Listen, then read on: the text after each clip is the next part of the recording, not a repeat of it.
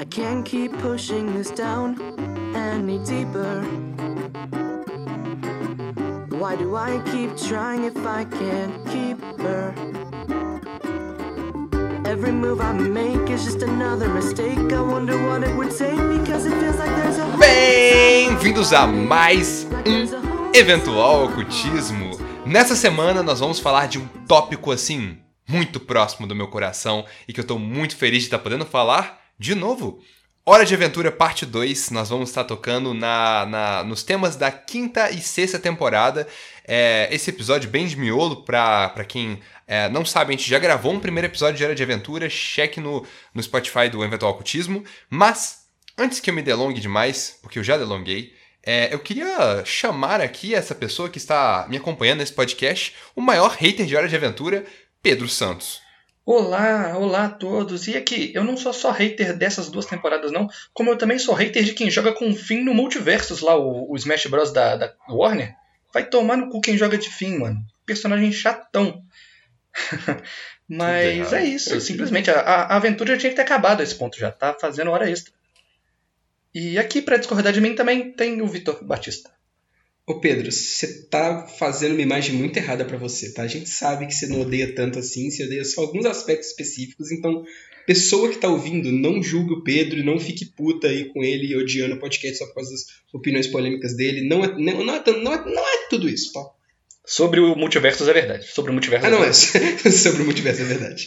E aqui comigo também nós temos, é claro, o Hora de Aventura Enjoyer, o cara que tá aí querendo gravar esse, esse podcast várias vezes e que tá impedindo a gente de gravar várias vezes também, o tanto que ele já desmarcou, por isso que a gente tá fazendo esse episódio depois de tanto tempo assim. Mas finalmente tá acontecendo aqui. Luca, Luca, por favor. Eu posso dizer que toda vez que deu errado foi porque eu sonhei com a coruja cósmica, viu, Vitor? É, é 100% confirmado. Tá Foi tudo fatídico, foi tudo cósmico. Foi, foi o destino, né? Exatamente, foi o destino. It's like this fire is gonna consume me. If I keep waiting for this thing to start, oh, I feel like I'm all warmed up inside. I feel all warmed up inside. I feel all warmed up inside. Mas, era o destino a gente gravar esse episódio de qualquer maneira, então aqui estamos. É, eu já vou pular direto na ação pra gente poder começar, tipo, ter uma retrospectiva do que a gente tava falando e já começar a falar da quinta temporada. Então, no último episódio a gente terminou falando sobre o arco da chegada do Lich é, com o Enchiridion, né? E da morte do Billy e da chegada meio que nessa hum, sala de um ser ah, cósmico superpoderoso conhecido como Prismo, que dá a cada pessoa que entra na sua sala a opção de fazer um desejo. E a gente também já cobriu mais ou menos ah, o que aconteceu depois do desejo do Lich, de acabar com toda a vida do universo, e o desejo do Finn e do Jake, é, de acabar com toda a magia do universo e depois de voltar pra U e acabar com o plano do, do, do Lich, a partir do desejo do, do Jake, que inicialmente queria um sanduíche, mas acabou fazendo a escolha certa.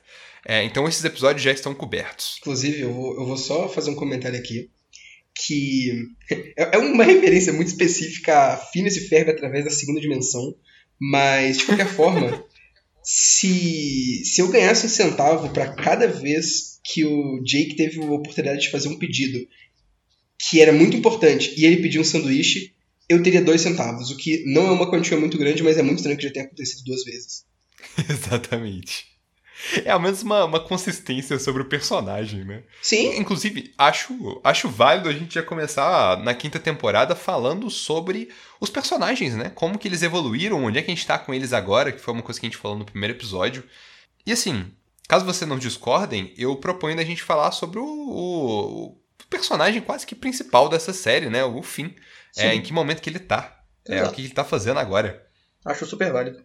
Então, o Finn no início dessa temporada está, né, ah, crescendo, né, nesse momento de crescimento muito grande. Está namorando a, a Princesa de Fogo, Ai, que ai. assim... Ai, o Pedro. O Pedro! Ai, que ódio! Não, termina de falar aí, pô, termina de falar aí. Não, não, não. Agora que você me interrompeu, Pedro, que você quer tirar um negócio do peito como se fosse realmente essas chamas, essas paixões por odiar Hora de Aventura, fala aí, o que, que você não gosta dessa temporada? Eu preciso falar isso, por favor. É a coisa que mais me incomodou durante toda essa temporada e a próxima também. Que é. Ó, Tá, vamos lá. É, dá pra gente falar que essa temporada começou a tendência de Hora de Aventura em é, se tornar uma parada mais seriada e não tanto episódica que nem era nas quatro primeiras, correto? Perfeitamente. Ainda é muito episódica, mas ela tá muito mais consistente nos temas e nas histórias que ela tá querendo trabalhar e a gente vai falar disso mais pra frente. Sim, tem arcos maiores, tem foreshadowing de coisas e de personagens, cheio de negocinho nessas temporadas. Pois é. E isso causou um problema inesperado pra mim. Por quê? Nas primeiras temporadas, que vocês até citaram, eu acho que são as temporadas fillers, mas que. É porque a proposta delas é diferente. De É, a gente não fala isso de maneira negativa, né? A gente explica É, sim, exato. Episódio. É muito episódio episódico, assim. É, é divertido, mas não tem um, um- não tem um conteúdo, eu diria. Não, tem conteúdo. Eu acho que tem conteúdo. Eu só acho que é Tem diferente. conteúdo, é só não tem uma grande narrativa, né? Não é uma Sim, coisa muito sim, seriada. sim. justamente. Sim, ele levanta várias pequenas perguntas, mas elas ainda não estão amarradas. Sim. Uhum. E aí acontece que nesse formato episódico, eles se dão a liberdade de mudarem coisas nos personagens e no mundo, e em, né, em qualquer coisa que eles quiserem, e não fica tão distante assim, porque é episódio.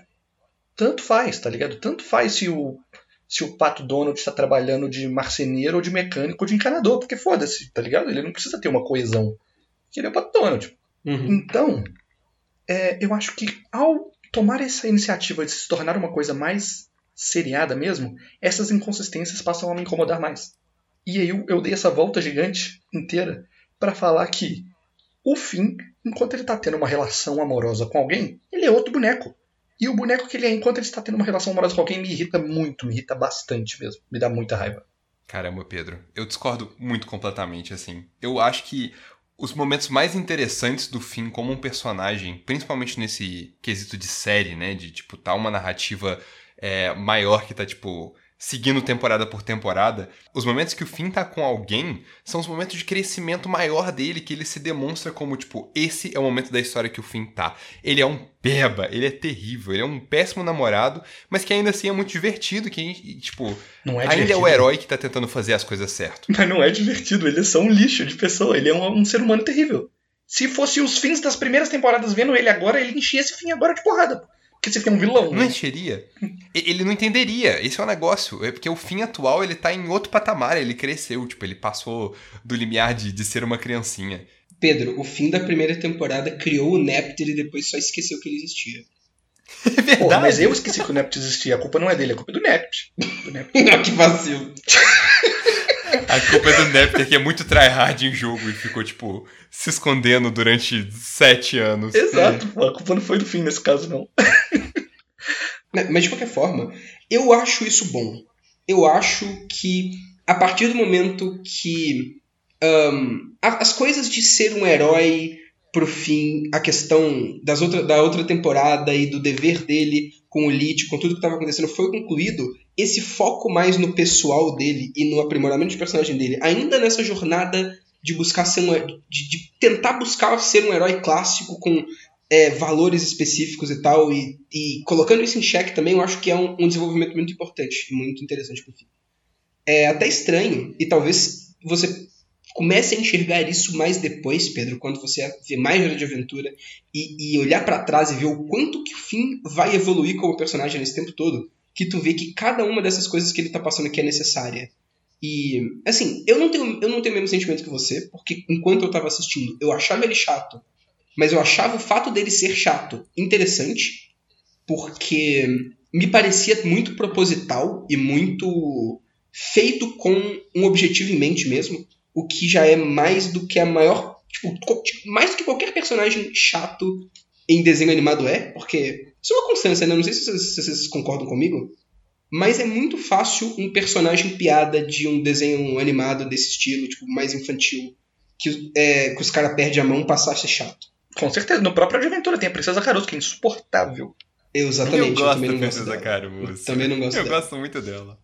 E a gente vê isso muito até quando ah, o personagem passa, ao invés de ser desenvolvido, ele passa a sofrer uma regressão no desenvolvimento dele, né? uma flanderização, igual falam. E ele passa a ficar mais simples e, e ele fica insuportável, como é o caso de, tipo, do Patrick do, do Bob Esponja. Isso é uma coisa que Mas o acontece. aqui não tá sendo flanderizado, né? Não, muito pelo contrário. Eu só tô dando exemplo de como que é fácil fazer um personagem chato acidentalmente numa série por causa do, da mecânica seriada e de piadas que tem que extrair daquele personagem, e como que Hora de Aventura é, não tem medo de colocar questionamentos e de fazer o personagem propositalmente assim para poder falar de coisas. E é legal isso porque, pô, é um personagem de uma série de, meio que para um grupo infantil, né? É, é um personagem Sim. que é pra, feito para ser divertido. Os caras não têm medo de colocar ele é, em provações difíceis e de mostrar ele sendo uma pessoa ruim. Isso é muito foda de aventura para mim. Eu, e outra coisa, eu diria, né? Ele não tá feito ele só para ser divertido, como muito claramente você consegue ver uma preocupação em Hora de Aventura de contar uma história que acompanha o crescimento da própria pessoa que tá assistindo, né? Tipo, Hora de Aventura é feito para crianças e, e, jovens adultos e adolescentes, e com o decorrer das suas temporadas, que tiveram lançamentos espaçados, ela meio que é, é, se atém à ideia de contar a história a partir do momento que você vai crescendo com a série. Não só, tipo, ela não, não se mantém numa questão seriada, é, quer dizer, numa questão episódica do início da série. Ela vai evoluindo na história e vai evoluindo com os personagens, assim como o público estaria evoluindo. E além disso, uma outra coisa que eu acho muito legal que a série faz ela segue um arco muito arturiano, né? Ela, o, o, o fim é o, o Cavaleiro Arturiano em adaptação perfeito. É, ele está em teste de provação e está começando a entender o que, que é o amor romântico, né? Que é uma coisa tão importante para o Cavaleiro Arturiano que acaba sendo tão importante para o fim dentro da sua jornada. Exatamente. Tá, tudo bem. Posso concordar com isso tudo. Mas eu acho que essa série ela cai no problema de que para ser uma parada mais madura, ela tem que ser é, necessariamente escrota. Sabe? Tipo gente que fala que The Boys é super-herói se fosse realista. Sendo que não é nem de perto. The Boys é super-herói se fosse todo mundo cuzão. Uhum. E aí, eu acho que eu já tive uma experiência dessa de um desenho que mostra um, um, uma evolução de relacionamentos e de alguém se descobrindo e re, relações amorosas plurais, assim, de várias maneiras e vários erros e pessoas que vacilam. Só que elas não deixam de ser legais. Você não deixa de torcer por elas ou qualquer coisa do tipo, que é Steven Universe. Se tem um, uhum. uma coisa que o pessoal desgosta no Steven é que ele é muito otimista, que ele é muito legal. As pessoas têm raiva porque ele é só muito gente boa. E o fim não. Quando eles querem falar de um bagulho mais é, complexo, eles fazem dele um bosta. E é isso. Cara, mas eu, eu gosto dessa, desse aspecto de Hora de Aventura. Eu sinto que eles não seguram a mão, sabe? Tipo, eu sinto que o personagem deles é assim. Tipo, ele não é um personagem que, que é optimista. Ele é, tipo, ele é muito heróico, ele, ele, ele acredita na, no heroísmo. Mas ele não, tipo, em relacionamento, ele, ele é imaturo emocionalmente. E assim, nem todo mundo é maturo emocionalmente quando tá tratando dos seus primeiros relacionamentos. Muito menos o Finn, que tem, tipo, uma figura, digamos, não paterna, né? Mas uma figura de irmão que é o Jake, né? Que é todo errado e é toda ideia ruim. Então, tipo. É. Eu acho que representa bem a personagem no estado que ela tá. É. fala assim do Jake, pô, o Jake é mó legal, que isso. Não, ele é, mas a gente vai falar mais dele depois. E aqui, Pedro, eu acho que ambas essas duas, esses dois exemplos que a gente está falando aqui, né, Steven Universe e de Aventura, apesar de eu não ter assistido Steven Universe, são exemplos de relacionamentos possíveis que você pode ter. E eu acho que o fato do Steven Universe abordar daquele jeito não invalida de aventura de escolher abordar de outro jeito. E, claro, assim, você pode falar que o relacionamento específico de Steven Universe é, ele é feito de uma maneira que o personagem não tem que ser chato, e é uma qualidade para você, mas Hora de Aventura por inteiro é feito de maneira que não é chato, ao contrário de Steven Universe. que absurdo! Ai, desculpa, eu não pude, eu não pude evitar de fazer essa piada.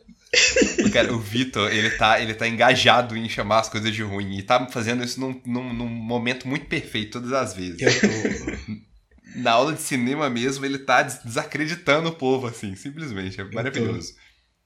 Mas assim, eu acho, eu acho interessante isso realmente, tipo, pegando do, do, do humor menos ácido. Steven Universe, você mencionou que o personagem, por vezes, é otimista demais.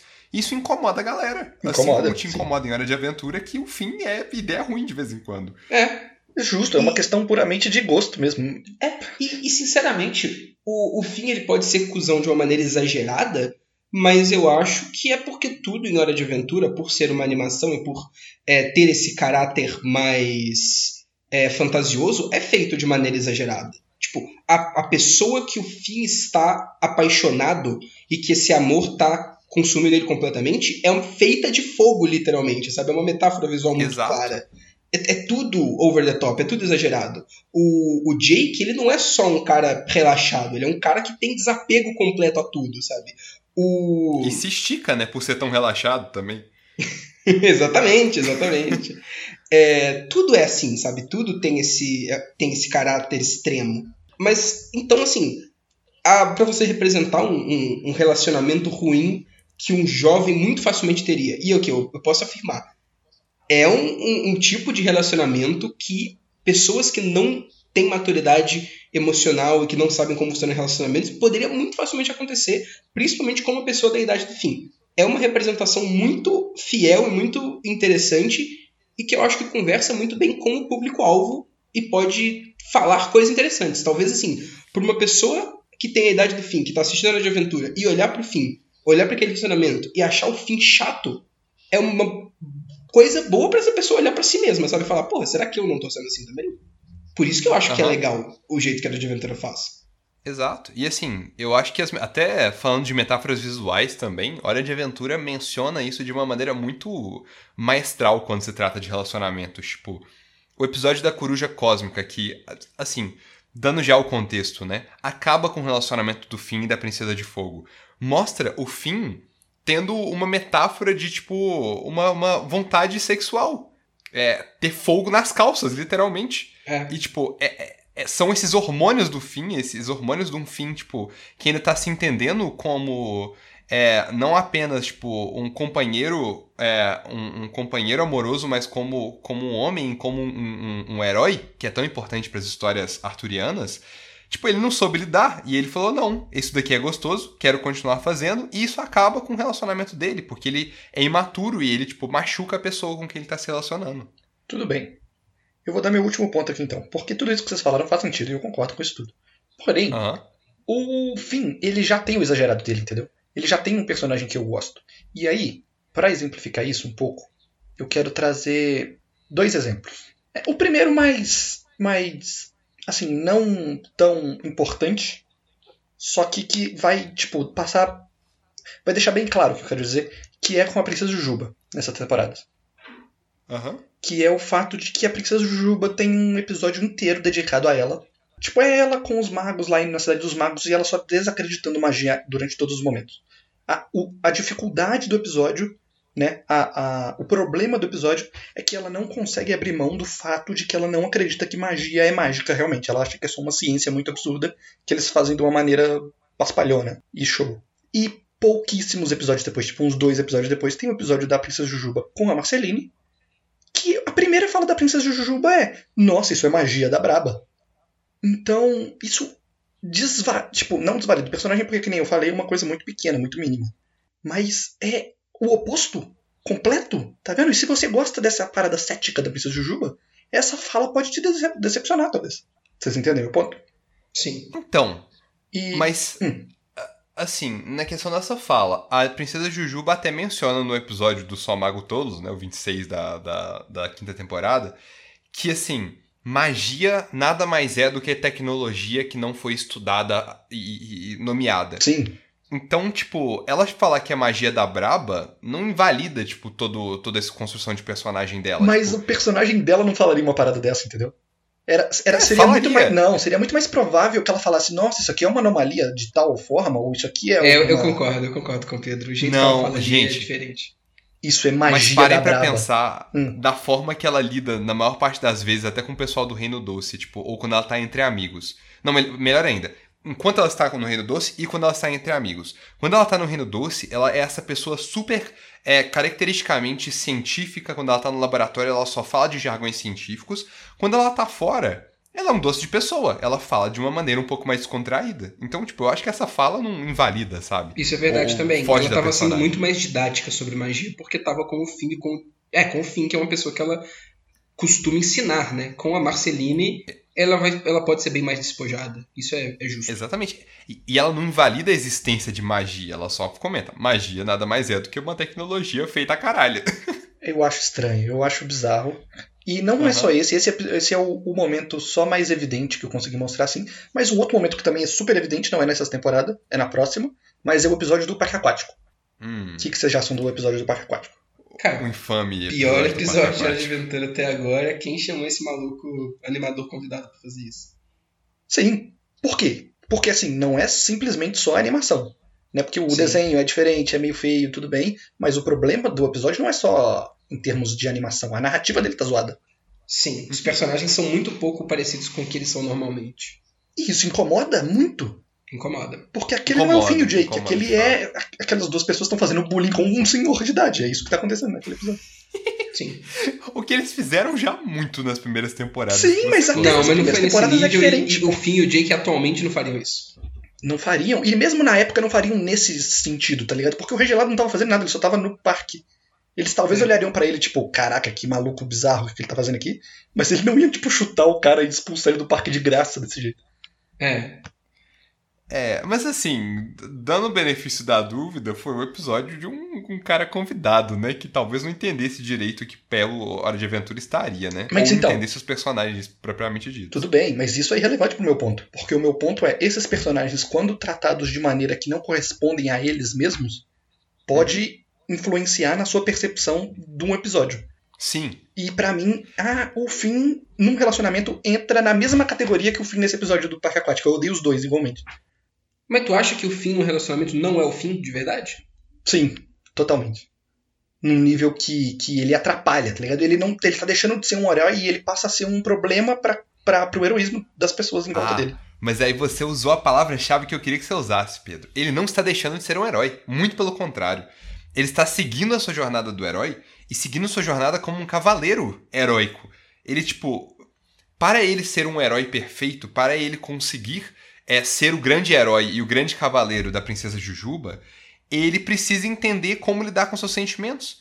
Porque um cavaleiro de uma, de uma rainha, eu acho que eu tenho que concordar, nunca iria ficar, tipo, boladíssimo com ela e cortar relações porque ele não entende os seus sentimentos. E, tipo, isso é uma parte importante de Hora de Aventura. Ele tem que lidar com esses sentimentos e crescer emocionalmente e ser um peba mesmo nessas temporadas, porque essa é a forma que ele cresce, é quebrando a cabeça e entendendo direitinho, para poder se tornar o grande herói e se tornar, tipo, uma pessoa crescida que pode seguir a Princesa Jujuba sem ter um ponto fraco que é não saber lidar com suas emoções. E eu enxergo o fim ali, sim. Eu não acho que tá fora do personagem, não. Eu só acho que é uma faceta que não tinha sido explorada ainda, porque o fim não tinha estado no relacionamento ainda. Exatamente. Ok. E assim, tinha. Porque com a Princesa Jujuba, por exemplo, Pedro, se você não. Se você se lembra direito, ele é super possessivo.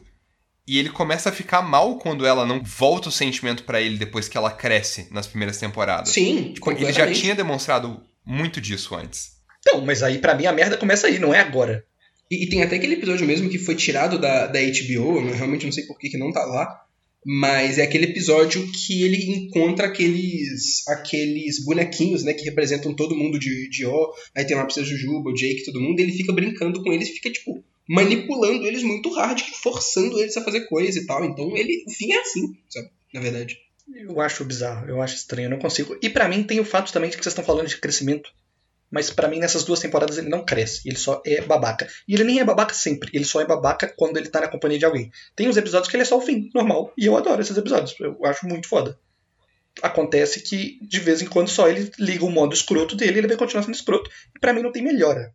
A sexta temporada termina e ele ainda é só escroto quando ele está com alguém. Isso eu vou ter que discordar. Eu também. Porque o fim da, da, da, até a quarta temporada ali, por exemplo, não conseguiria terminar um relacionamento e logo no final da temporada já está ajudando aquela mesma pessoa.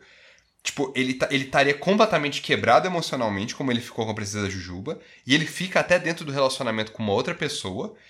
E, tipo, no final da quinta temporada, ele já tá auxiliando a, a, a Princesa de Fogo, independente do relacionamento dos dois. Mas ele fica boladinho. Fica! Mas ele tá muito melhor do que antes. É, ficar boladinho é normal.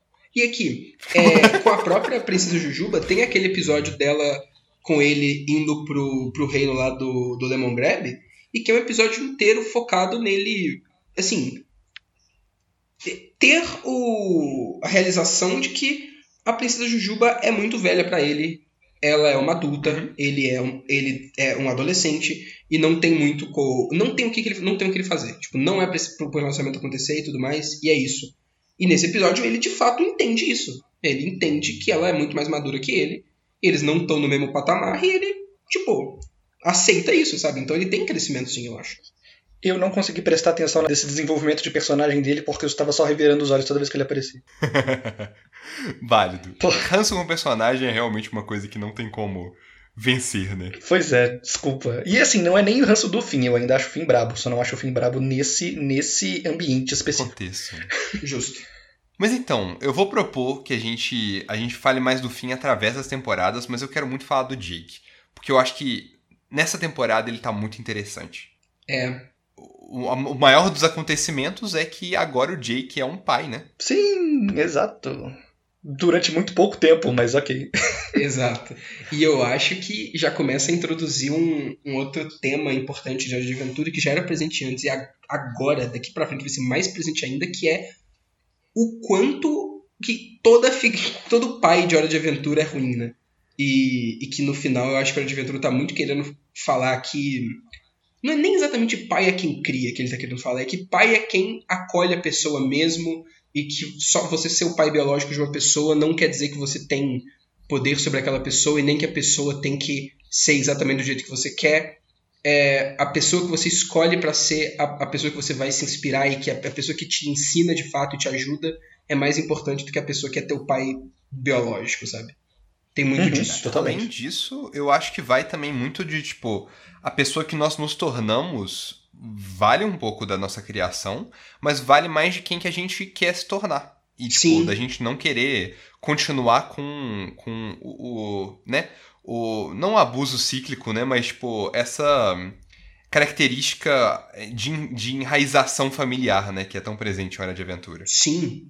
E eu acho legal é, o Jake tá passando por isso agora, porque a gente viu exemplos de pais ruins antes.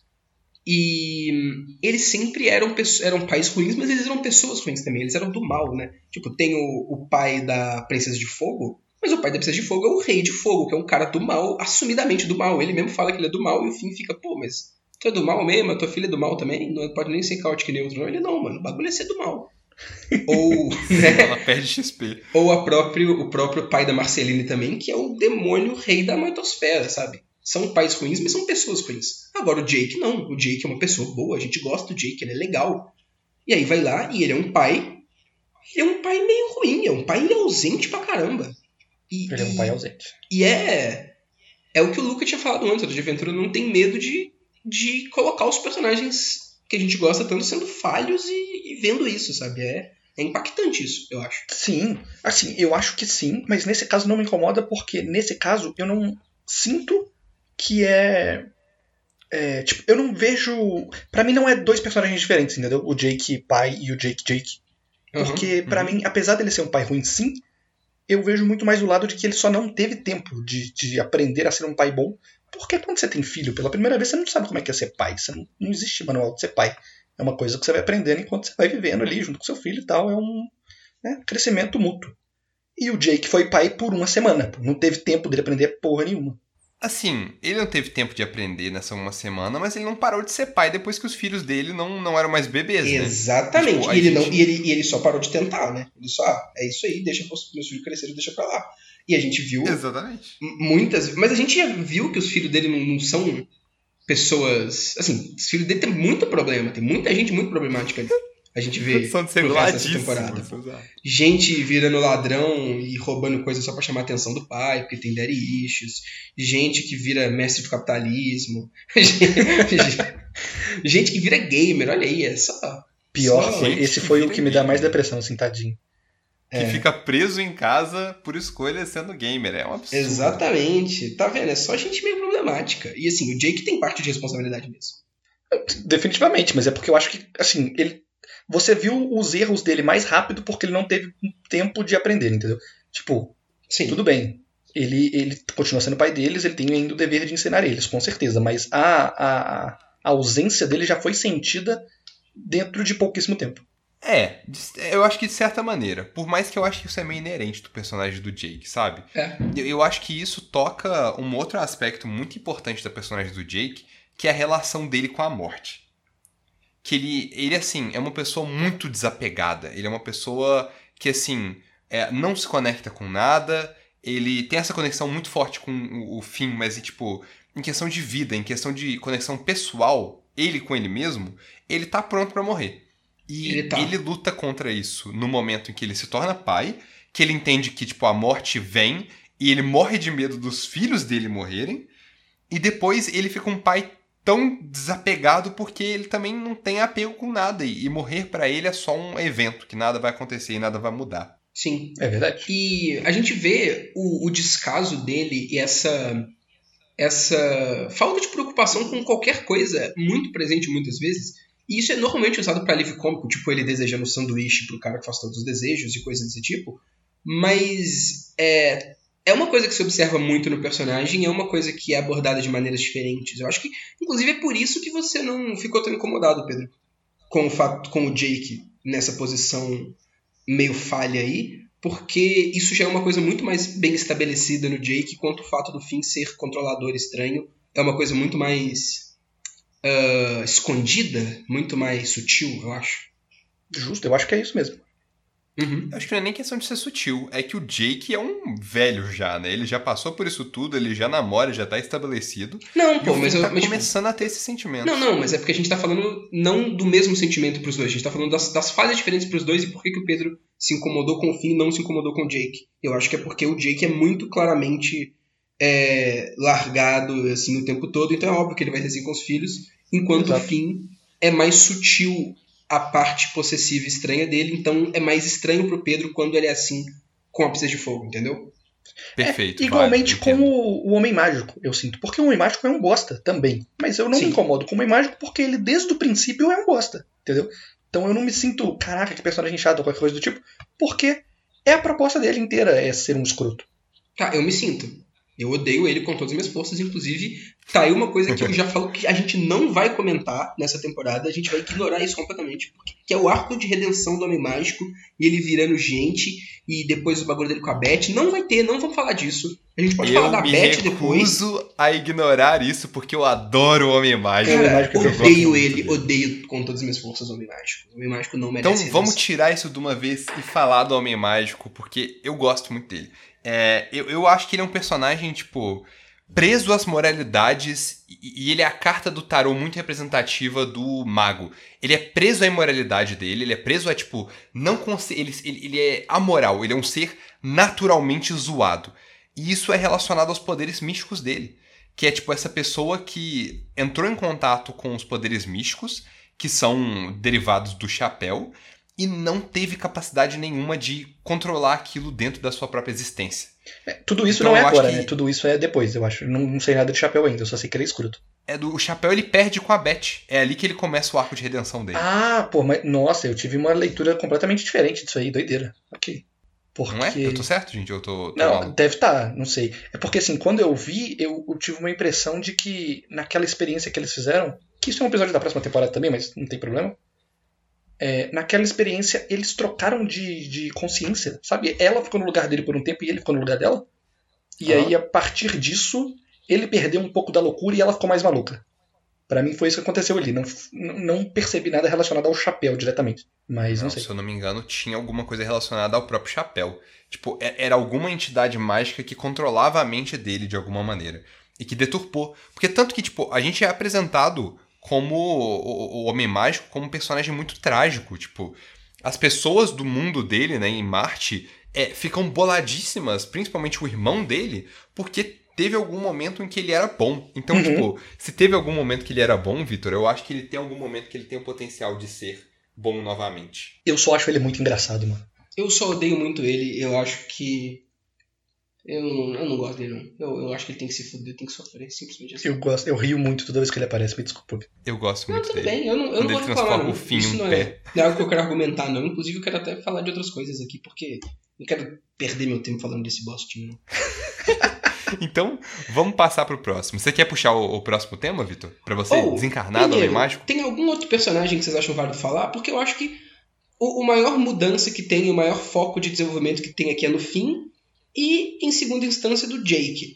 Mas tem outros personagens também que, assim, tem algumas intensificações e tudo mais, mas eu acho que não tem nada de muito grande acontecendo com eles agora, sabe?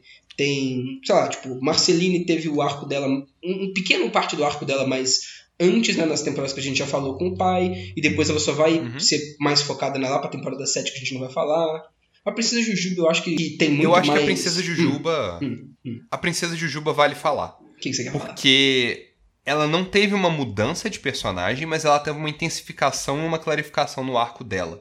Tipo, a partir dessa temporada, a gente consegue ver um lado realmente bem mais controlador da Princesa Jujuba. Bem mais e um lado monarquista bem mesmo. mais monarquista, exato, que eu acho muito interessante da Princesa Jujuba. Inclusive, eu tenho que até admitir uma coisa aqui. Ah, Eu não sei porquê. Eu realmente é uma coisa que, que me escapa a minha compreensão. Mas eu sou muito fã da Jujuba monarquista. E assim, eu sou, não sei porque eu sou muito fã da Jujuba monarquista. Tipo assim, eu realmente não consigo explicar porque eu sou muito fascinado nessa personagem quando ela é desse jeito. E, sei lá, é a única personagem monarquista, tipo, a única pessoa muito claramente monarquista que eu, que eu acho que eu gosto muito em qualquer obra, sabe? Quando o cara começa esse papinho, eu já fico, porra. Eu acho que vem daquela coerência que a gente tava falando da personagem. Tipo, o, o que tem dela dentro ali e como que ela funciona no mundo e como que ela responde até, por exemplo, o que a gente vai vir falar depois sobre o Lemon Grab. Tipo, a monarquia dela é muito consistente e, tipo, ela segue um sistema de regras autoimposto que vem de uma ansiedade muito forte e de um medo de, tipo, perder e um medo de, é, de perder o controle muito forte. E, e vem dessa questão dela querer, tipo, manter é, é, esse sistema governamental que não faz sentido, porque só ela que mantém, sabe? E, e eu queria puxar aqui também um lado que ela é monarquista meio bullshit, assim. Ela é Como monarquista assim? meio Hum. Jojo. No sentido de que ela é monarquista, só que o nível de controle que ela exerce é quase maior do que um rei normal exerceria. Tipo, é quase não, é maior, muito maior do É que um rei maior, normal é maior. E, e você vai percebendo sutilmente que várias vezes situações inteiras que parece que é um perigo, ela tá completamente sob controle daquela situação ali. Sim. Exato. E, o, o- em contrapartida, os súditos dela são muito incompetentes. É Sim. todo mundo muito Aham. tapado. Então, esse contraste dela muito inteligente com os súditos muito tapados faz com que ela, monarquista, seja só muito. muito. te entretenha muito, entendeu? É, seja muito intensa, né? Uhum. É, volta no tópico que a gente tava falando antes de pais ruins, né? Ela é uma mãe muito ruim, ela é uma mãe desajustadíssima. Mas ela é uma tipo, mãe desajustada não porque ela é uma mãe desajustada em si, mas é porque ela literalmente fez o filho dela ser, ser idiota. Porque ela criou todos aqueles cidadãos. Ela criou aquelas pessoas daquele jeito. Assim, eu gosto muito também de outro aspecto da- dos filhos da Princesa Jujuba, né? Dos, dos, é, cidadãos da- do Reino Doce, que são os cidadãos que entram em teorias da conspiração sobre a Princesa Jujuba. É, um É. negócio que me deixa tão E feliz. isso eu nessa- acho legal, nessa porque série. mesmo ela sendo desse jeito, e mesmo ela deixando as pessoas o mais besta possível pra poder controlar todo mundo o tempo todo no Reino Doce, ainda tem gente que tá fazendo tá fazendo rebelião e tá se juntando pra poder planejar coisa contra ela. Eu acho legal isso também. Quando todo mundo Exatamente. vira e tem aquele subplot do a princesa Jujuba é um lagarto. Eu ouvi no rádio. Sim, é muito bom. É muito É bom. muito e é uma conexão, tipo, é uma dicotomia que existe dentro da personagem muito legal, que ao mesmo tempo, tipo, ela é super protetora e não deixa ninguém fazer nada, mas se eles escolherem deixar ela de lado, ela vai aceitar graciosamente porque ela, tipo, aceita, tipo, uma, uma, uma monarquia democrática meio estranha. Tipo, se outra. Se eles. eh, O que vai vir. Vem aí, inclusive, né? É, se eles elegerem um outro monarca, ela só aceita, porque aparentemente o poder dela vem do povo, ou ela aceita que o poder dela vem do povo. É. E aqui, tudo que vocês falaram até agora é verdade, mas eu ainda acho que esse fascínio que eu tenho por essa personagem é uma coisa completamente é, irracional. Eu não tenho como explicar bem. É tipo as pessoas que gostam pra caramba da Makima de Chainsaw Man. É bem a mesma pegada, eu acho. Aham. Ok, não temos essa referência, mas. Vocês não têm essa referência, mas alguma, alguma pessoa que tá ouvindo entendeu e, e, e achou válido. Eu acho, eu acho muito válido. Eu acho que essa é a única outra personagem, inclusive, que vale, tipo, comentar uma mudança muito grande. Até porque o próximo arco que a gente vai estar falando, assim, sobre a quinta temporada, fala sobre mudança de personagens. Ah, ou não uma mudança, mas uma exposição que, tipo, clarifica algumas coisas. Eu queria muito falar sobre o arco da Marceline e do Rei Gelado. Perfeito. Olha, Que já foi explorado um pouquinho antes, né? Mas tem É. mais coisas agora. eu acho que o que a gente tem pra falar é bem simples, na verdade, porque Isso é legal porque entra numa coisa que eu queria falar sobre essa temporada no geral. Que eu gosto muito como Hora de Aventura não tem medo de desenvolver as coisas e de mudar o status quo. Eu falo isso muito em comparação a outras séries e outras coisas. E até séries que, assim, não são infantis igual Hora de Aventura, mas que, que ainda não querem de jeito nenhum mudar o status quo, não querem fazer coisas novas de jeito nenhum, se agarram muito àquela premissa inicial e não conseguem mudar por medo ou por, por receio e tudo mais. E até séries que assim, se vendem como coisas muito diferentes e tal, continuam assim. Eu acho que um exemplo que eu dou muito e que eu fico bolado por essa série ser sim é Rick and Morty. Como que no final de cada temporada parece que vai ter muita mudança, que vai mudar muita coisa e tudo mais, aí no início da próxima volta sempre para aquele mesmo status quo e, e, e, já tem tipo um episódio para resolver as coisas e depois fica episódico de novo e, e nada muda muito. E é, a única é... coisa que. A, a tendência da série é que todo mundo vai se riquificando, né? Eles vão ficando cada vez mais nihilistas, como, como o Rick e os personagens não vão fanderizando, mas parece que eles vão, tipo, todos polarizando para um, pra um, uma mesma visão de mundo, mas com a personalidade diferente de cada personagem. É. Enquanto que em Hora de Aventura, existe uma, uma modificação deles muito forte a partir das coisas que eles encontram sobre eles mesmos, né? Completamente. E é, não só sobre os, cada um dos personagens, mas sobre o mundo e sobre as coisas que estão acontecendo também. Uma coisa que a gente falou uhum. no outro programa é que. É, vocês lembram que até eu falei que eu gostava muito que Hora de Aventura não ficou segurando tanto esse mistério da, da origem de O e da guerra que aconteceu, das guerras dos cogumelos e tal, que era uma coisa que muita gente fazia teoria, e que eles falaram, tipo, ok, é isso mesmo, mostraram já na, na terceira temporada. A partir do momento que eles mostraram isso, e que eles confirmaram isso, e que teve aqueles três episódios entre a, a quarta e a quinta temporada, né, do Lich, do Finn e do Jake, é, eles tiraram, acho que a coisa que mais deixava as pessoas interessadas na lore do Hora de Aventura. Eles tiraram não, né? Eles, eles confirmaram e desenvolveram e terminaram. Tipo, é isso mesmo. Ou seja, eles, eles, eles acabaram com uma coisa que, que fazia muita gente investir na série mais pesadamente, mais, é, mais não superficialmente, né? Mais densamente. Então, isso exige uma certa... Uma certa é, assim, os caras têm que saber o que, que eles estão fazendo, sabe? E, e, e não ter medo de, de fazer isso. Total. É, eles não podiam só soltar isso no mundo e não ter um plano para depois. Né? Sim, né? e eu acho que essa temporada é muito boa porque ela mostra que, sim, tá vendo? Isso aqui aconteceu e agora vamos para a próxima coisa. E aquelas coisas que a gente cansou de falar no outro episódio, que são coisinhas que estavam sendo colocadas ali para serem desenvolvidas depois, da Marceline, do Rei Gelado, de um tanto de coisa, elas realmente estão sendo desenvolvidas aqui, ó. A gente real tá vendo as coisas avançarem e as coisas mudarem. E eu acho que o Rei Gelado é um exemplo muito bom disso, do quanto que o personagem muda, e isso é maravilhoso, né? O quanto que ele já é tão melhor, já é tão menos vilão, vilão é, meio vilão alívio cômico, assim, meio bobo, e já é um, um personagem trágico até. Exatamente. Hora de Aventura nunca em nenhum momento, tipo, levanta algo que eles não respondem em um outro, algum outro episódio, né? Tipo, tudo que eles colocam como um, uma migalha de informação vai se desenvolver de uma forma interessante. É. E o Rei Gelado eu gosto muito disso. É. Tipo, a gente começa a ver um outro lado do Rei Gelado que é muito, mas muito sensível.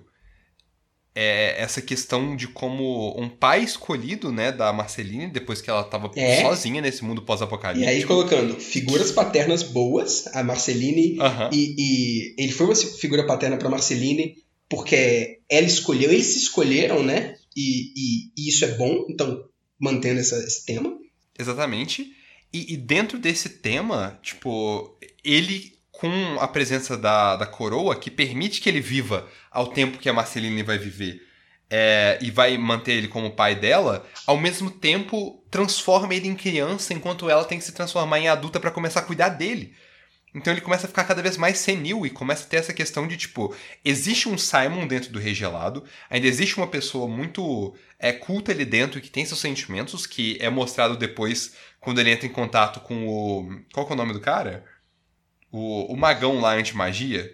Ah, sim, é o Belladonna lá, um bagulho assim, eu acho. Exato, com Belladonna, mas que ao mesmo tempo é essa figura que tá, tipo, senil que é quase como se não é quase como se fosse ele, ele está com, com Alzheimer com uma demência tipo ele não consegue. Ele é um personagem idoso retratando dessa maneira. É isso. É a experiência de quase qualquer pessoa que tem um pai e uma mãe e que esse pai e essa mãe estão envelhecendo e daí já é avó provavelmente e que você e que a pessoa que tem esse pai e essa mãe já está crescendo já é um adulto e você vê as pessoas que cuidaram de você passando a ser muito dependente de você e você tem que cuidar delas. É uma coisa que é natural mas é uma coisa que é angustiante demais.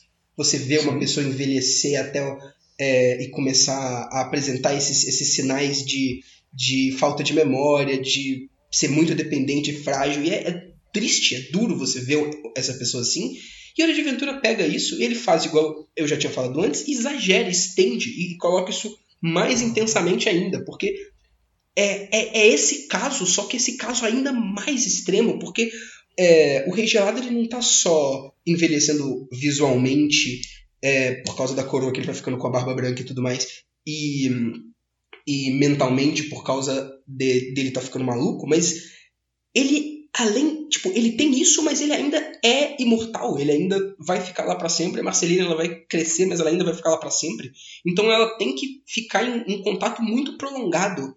E, e por isso ela, a melancolia dela e o, e o quanto que isso afeta ela é mais prolongado ainda, porque ele vai ficar lá para sempre, sabe? Não é uma coisa que você vai ter que lidar com o tempo. Não, ele vai continuar lá naquele estado. Um lembrete eterno dela do que, que ele era antes, sabe? É angustiante demais. Aham. Uhum.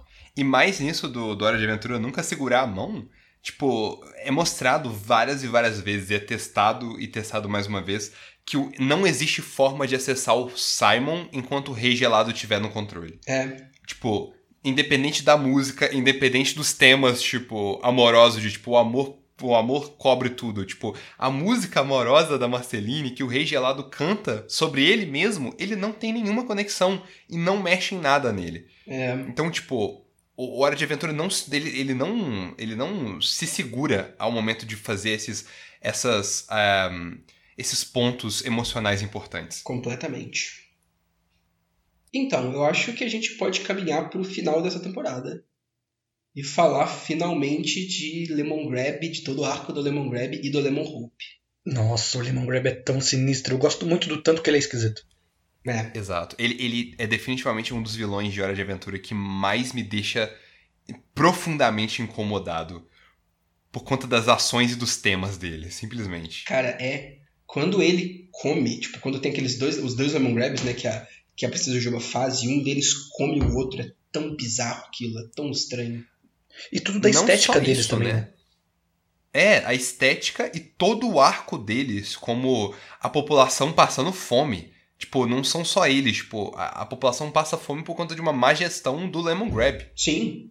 O, os temas de fome, os temas de um péssimo monarca, os temas de, tipo, a população é, engordando e, tipo, servindo esse monarca único que, ao mesmo tempo, é dois, mas você vê que, tipo, um é subjugado ao outro. E você vê, tipo, esses dois lados que podem ser vistos, até por conta de Hora de Aventura ser uma né? série muito ocultista. Hã? Eu falou a população engordando, eu acho que é o contrário. Engordando o, o ah, monarca. Engordando exato. o monarca, entendi. Engordando o monarca. E você consegue ver esse tema é, esotérico muito grande de tipo. É, ou até psicológico de um, de um id de um ego entre essas duas figuras uh, do Lemon Grab, de tipo. Uma delas sempre controladora do. É, é inconcebível você conseguir fazer uma coisa. Tipo, inaceitável. É, é né? uma coisa inaceitável, é uma coisa muito emocional e muito forte. Enquanto que a outra ainda tem um pouco de consciência. Pois é. E tem o Lemon Hope nisso tudo, né? Que é esse, esse limão que enquanto é, a Jujuba e o Finn faziam essa visita lá, eles encontraram ele e, e a Jujuba uhum. viu essa resquício de uma de uma possibilidade de beleza nesse povo limão e de sensibilidade nele e, e por isso é, ajudou ele a fugir, né? Sim, total, porque tem isso também que apesar deles serem muito esquisitos e muito evidentemente nocivos um pro outro, assim, uhum. é, ela meio que deixa, porque não é o problema dela, tá ligado? Não tá na jurisdição dela ali. E isso eu acho bizarro. Porque assim, não é problema dela, mas é problema dela. Porque é ela que criou eles. Ela que criou Exatamente. eles, mas agora separou, entendeu? Não, mas o que, que define jurisdição senão a própria princesa Jujuba, sabe? Fala mais uma vez sobre essa questão da monarquia dela, que é zoadíssima. E, tipo assim, é, é, eu acho estranhíssimo essa dicotomia da Princesa Jujuba. Tipo assim, o, o, o Reino Doce é criação dela, e ela é absolutamente controladora e mãe de todo mundo. E o Lemon Grab é uma criação dela, mas é uma criação que ela não considera talvez tão correta assim, e aí ela larga. Uhum. E aí ela deixa eles autônomos. Mas assim, deixar eles autônomos, para mim, ainda mais partindo da Princesa Jujuba, eu não acho que isso é uma coisa que ela tá concedendo pra eles. Eu não acho que ela tá concedendo liberdade como se fosse um direito. Ela só tá largando eles. Porque para a Jujuba, é, as pessoas que ela gosta e que ela quer cuidar, ela cuida muito é, controladoramente, sabe? Então, Sim. ela largar o, o, o, o, rei, o rei do limão não é uma coisa que ela tá concedendo uma liberdade. Ela só tá largando eles porque ela não liga, sabe? Pra mim, pelo Total, menos. mas eu acho que ela tá largando eles porque ela percebeu que o jeito dele de, de viver é muito diferente do jeito dela. E ela não tá disposta a fazer uma lobotomia nele, deixar ele que nem o resto dos habitantes do, do Reino Doce. Justo, justo, é válido. E aí ela meio que deixa até que ela vê o Limon Hope, pois esse é o ponto. Que ao ver o Limon Hope, ela vê que não necessariamente o povo limão tem que ser essa merda do jeito que tá aqui agora. Então ela decide lutar por a liberdade do povo doce, porque ela percebeu que o problema tá mais no Limão Grab do que no povo limão. Exatamente. Uh, mas vamos falar um pouco mais sobre o, o Lemon Hope, né? Sobre essa questão de como é esse personagem. Tudo bem. A partir da visão da Princesa Jujuba como ele sendo a esperança do reino, o próximo monarca, essa pessoa que vai seguir uh, o Lemon Grab e ser uma pessoa boa a partir de, tipo, ela acreditar nele porque ele toca música e ele, tipo, é, é bom, né? A gente descobre que ele é um anarquista total. Um anarcocapitalista, você, você veja bem. Ele não é, é anarquista. O, o bagulho dele é liberdade individual, né? O cara é o próprio monarca, eu diria. Exatamente, exatamente. exatamente. Ele não é só anarquista, ele é ancap esquisito. É... Perfeito.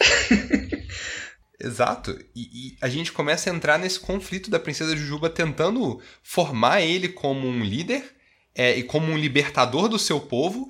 E ele é só um anarcapitalista que quer viver a sua própria vida e não quer que ninguém uh, se intrometa, não quer se intrometer na vida de ninguém, mesmo que ao mesmo tempo o Lemon Hope depende tanto de outras pessoas para sair de enrascadas que ele, ele entra no, no com seu próprio Eu povo. acho esse arco tão interessante porque ele é uma discussão uma parábola sobre o que é liberdade de vários pontos de vista diferentes.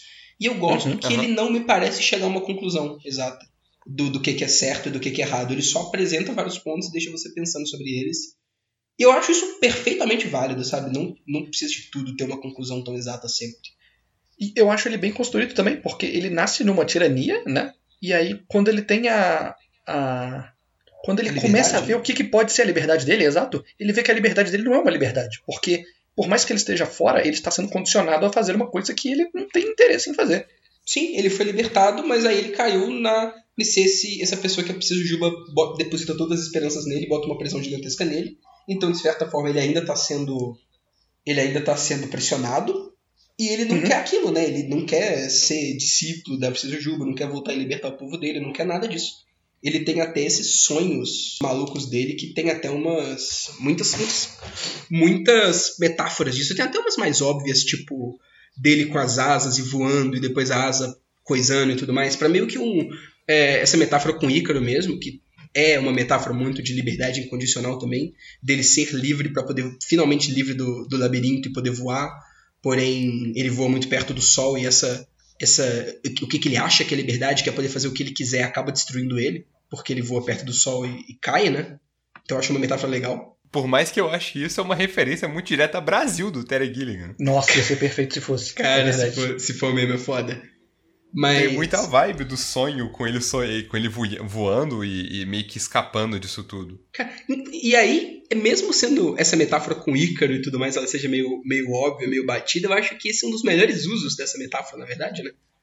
Porque a gente vê em tanta coisa essa metáfora com Ícaro e com o Sol e com tudo mais, mas eu acho que é só aqui que ela tá sendo, tá, tá sendo colocada com um significado mais interessante de se pensar, de realmente mostrar muito como é essa jornada de de, desse personagem e de como que essa pensamento sobre o que é a liberdade dele, sendo uma coisa muito individual, que ele faz o que ele quiser, a hora que ele quiser e pronto, acaba sendo destrutiva para ele.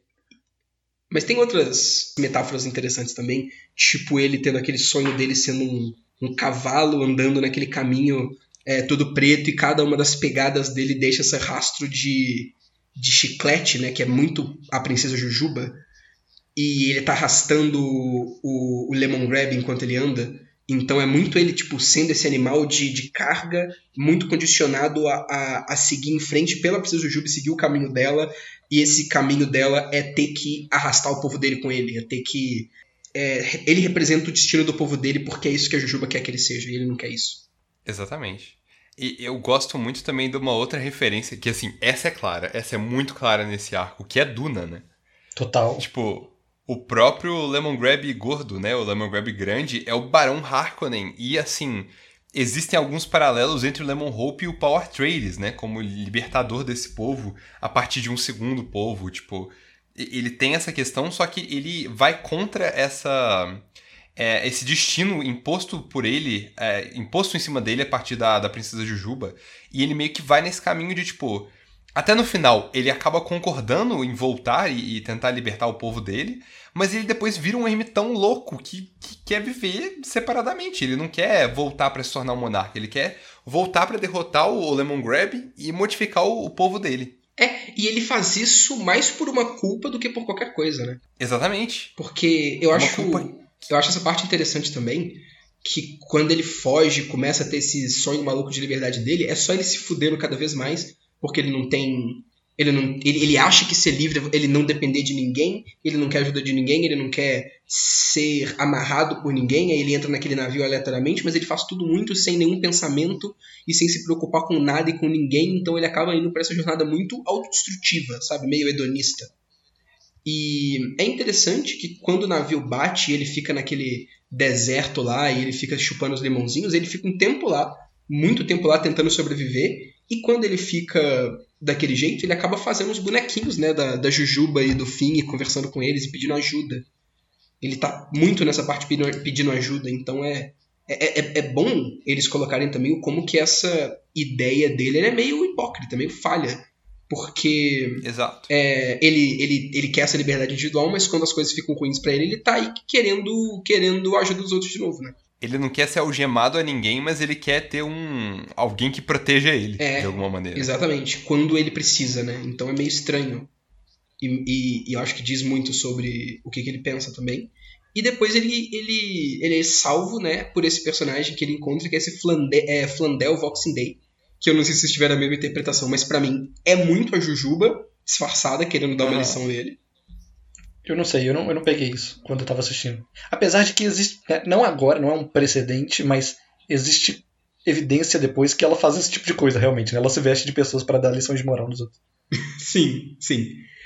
Eu, eu gosto muito do jeito que o, que o Flandel Jujuba fala com o, o Lemon Hope, que é, ele chega e ele oferece ele, ele, ele oferece que ele se junte a ele, mas o que, que ele fala é: você é livre para ficar aqui comigo. Então ele usa meio que de uma retórica para poder fazer o Lemon Hope acreditar que andar com ele e ser meio que um, o, o, o assistente dele, meio que ser interdependente, codependente dele, é uma escolha e ele fazer isso ele está sendo livre. Ele é livre para fazer isso. Ele não ele está sendo condicionado a fazer isso, está se colocando é, como em uma posição que ele é subserviente a alguém.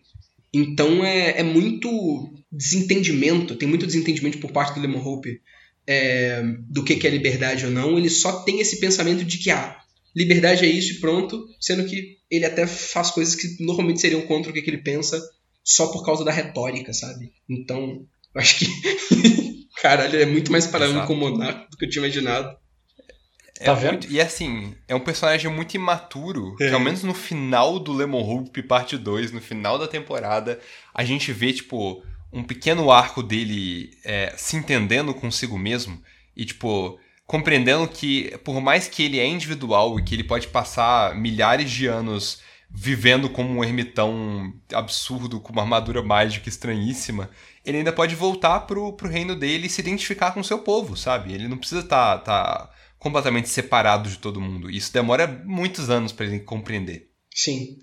E ele volta, a princípio, pelas coisas que o Flandey fala com ele, e essas coisas são muito induzindo ele a pensar que ele ainda é um prisioneiro da própria consciência dele. E uhum.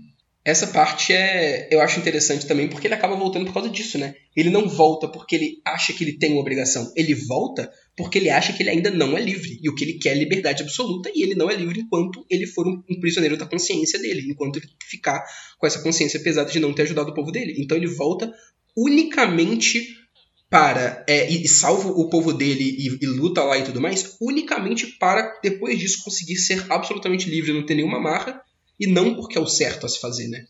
Então, e depois ele vai embora, igual você falou. E tem toda a cena dele andando com a Jujuba cantando, que é muito boa essa cena também. Exatamente.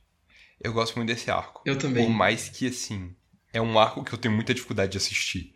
Por quê? Porque o, o cara, eu, o que eu falei no início é muito real. O Lemon Grab e os temas dessa temporada, é, desse, desse arco nessa temporada, me, assim, deixam muito incomodado. Ele é um vilão muito eficiente em te deixar, tipo, com raiva e sem entender, tipo, o, o peso e o, o perigo dele. Sim. É, através de tudo. Tipo, ele é uma das poucas pessoas que aprisiona a princesa Jujuba e ela fica meio sem recursos. Ele é uma pessoa que usa de, tipo, fome e tortura contra a população dele. Ele realmente é uma pessoa muito maligna. E, assim, é difícil ver o arco de redenção dele para mim, Vitor. É, do, do, do Lemon Grab no final, que a princesa Jujuba só fala: Não, ele tem direito de fazer isso. Eu dei umas modificadas nele para ele ser um pouco menos maligno, mas ele vai voltar e ele vai continuar sendo o rei dos, das balinhas de limão. Então, tipo, ele é um personagem que ele, ele tem o mesmo efeito do Homem Mágico para mim, tipo, não é que eu não acho que ele deveria ter um arco de redenção, mas ele ter um arco de redenção me dá medo sempre. Tipo, depois que ele voltou como reconstruído essencialmente pela princesa Jujuba, eu ainda continuei com medo dele fazer alguma coisa através das outras temporadas, saca? Aham. Uhum. Perfeito. Eu acho que só, a última coisa que eu só queria comentar mesmo é que aquele aquele roupa com aqueles laser, com aquele bagulho estranho que ele fica, é, que o Lemon Hope fica nesse final, quando depois quando ele volta pro, pro Reino Limão, passados milhares de anos, que vocês estão aí fazendo referência a Duna, mas pra mim aquilo ali é muito um campo AT de Evangelho. Tanto no visual cor, quanto né? no metafórico, né? Porque ele tá realmente se isolando de qualquer convivência com qualquer outra pessoa e qualquer vínculo com pessoas. Então é, é muito muito um campo AT, é muito tipo o dilema do ouriço expandido no máximo, sabe? Ele não quer se aproximar mesmo de ninguém com medo de que essa proximidade possa ferir ele. É verdade, é verdade. No final tudo é evangelho, né? já diria no final, no final tudo é evangelho. Um dia vai ter um, um eventual ocultismo de evangelho. Por favor, certeza. Luca, por favor, só falta você. Um dia eu vou assistir, em algum momento. Por favor. Vindouro. Nossa, vai ser foda. Mas perfeito. Terminando o arco do Lemon Grab, acho que a gente pode terminar de falar sobre essa temporada. Vamos então falar de episódios favoritos nessa temporada. Tipo, episódios episódicos, episódios que não estão falando da história, porque a gente falou um bom tanto já desses. Exatamente. É... Cada um escolhe um? Cada um escolhe um. Eu não vou escolher por Roy, viu, Vitor? Você pode falar do por Roy. Caramba! Pra gente embaralhar essa porra toda. Caramba, nossa, eu achei que você ia pegar o Purroy, eu acho que todo mundo ia pegar o Purroy. Mas perfeito, Purroy, que episódio bom, né? Fim em uma jornada absurda em dentro de um. de um. de, uma, de um forte de travesseiros que se revela um mundo inteiro é, lá dentro, em que ele passa uma vida toda lá. E é maravilhoso, simplesmente. É, é meio que essa, esse crescimento de personagem compactado, né? Você, tipo, é, é, praticamente a esperança pro Pedro ter mais pra frente, é. que o, o, fim, tipo. É, exato. E é um dilema muito grande, né? Que é tipo assim, é uma vida completamente é, simples e tudo mais, é tipo, escapando da, da, das coisas que o fim tem no outro mundo, dos amigos dele, mas também das responsabilidades dele. É, é uma possibilidade de uma, de uma coisa completamente é, nova, e ele, ele pode só viver aquela vida inteira, ele pode voltar, né? E é uma escolha que ele tem que fazer. E é estranho o tanto que ele continua lá, simplesmente. Com certeza. Inclusive, eu não tinha percebido antes, mas isso entra muito em coesão. Eu acho que entra muito de acordo com o final do arco do fim da sexta temporada, que a gente vai falar depois do Cometa. Eu não tinha percebido até então, mas isso é muito próximo da decisão que ele tem que tomar no final, né? Hum, verdade. Exato. Tem razão. É, vamos, vamos daqui a pouco falar um é, pouco sobre o Koff e o Cometa. Em né? breve, em breve. Em breve. Luca, então, fa fala você agora. Então, eu vou falar de um episódio aqui divisivo, porque, primeiro de tudo, ele está num momento muito legal da série, que é o um momento que o, o Finn já está com a espada de grama, que eu adoro, mas que é um personagem que vocês dois comentaram que vocês odeiam, mas que eu gosto profundamente dessa. A grande realidade é que eu, eu tenho dificuldade de odiar personagens em Hora de Aventura. Mas é o episódio 49 da temporada 5, que é o Péssima Hora. Que é o episódio em que a Princesa Caroço encontra uma pessoa que ela gosta e que gosta dela. E, e, e o episódio todo ele é animado com uma vinheta. Tipo, o episódio é todo um episódio, um círculo. Em volta do círculo tem vários personagenzinhos acontecendo ali e rolando. E o subplot desse episódio é que a Princesa Caroço também tem, tipo, um, um, item mágico estranho que ela tá muito curiosa e que ela tá querendo muito testar, que é um item mágico da Princesa Jujuba que ela fala que é perigosíssimo. Que meio que vai jogar uma pessoa pra outra dimensão, né? Que vai ser super zoado. Cara, e eu acaba... vou falar pra você que eu não gosto da Princesa Caroço, mas esse episódio é bom mesmo. Esse episódio é bom. Esse episódio é bom. E, tipo, ela, ela descobre, é, tipo, é meio que essa dicotomia entre ela finalmente ter encontrado o amor dela e o ego dela e a vontade dela ter tudo. E ela meio que acaba. É, é, é, é aquele meio que toque de Midas, literalmente. Ela toca essa pessoa que ela ama, essa pessoa desaparece da vida dela, ela, ela tem o desejo dela de finalmente ter interagido com alguma coisa e ter alguma coisa na posse dela que ela não tinha antes, mas ela perde o amor da vida dela o suposto amor da vida dela. Que vai para onde? Vai pra vinheta animada no final. Aquilo foi tão sensacional. Eu fiquei Cara, tão aquilo é boquiaberto. eu Aquilo é adorei. muito bom. Eu adoro esse episódio. Sim. Vale a recomendação. Com certeza. E aí, Pedro, agora é você. Tudo bem. É, o meu episódio favorito dessa quinta temporada, eu acho que é o meu episódio favorito de Hora de Aventura. No geral, foda-se. Nossa. O cara que tava falando mal aí, né? No final só não gostou do bagulho do Precisa de Fogo lá, mas do resto gosta tudo. É, sim, acabou que é isso aí mesmo. Mas o episódio do James Baxter. Eu amo o episódio do James Baxter. Porra, que bom esse episódio, né?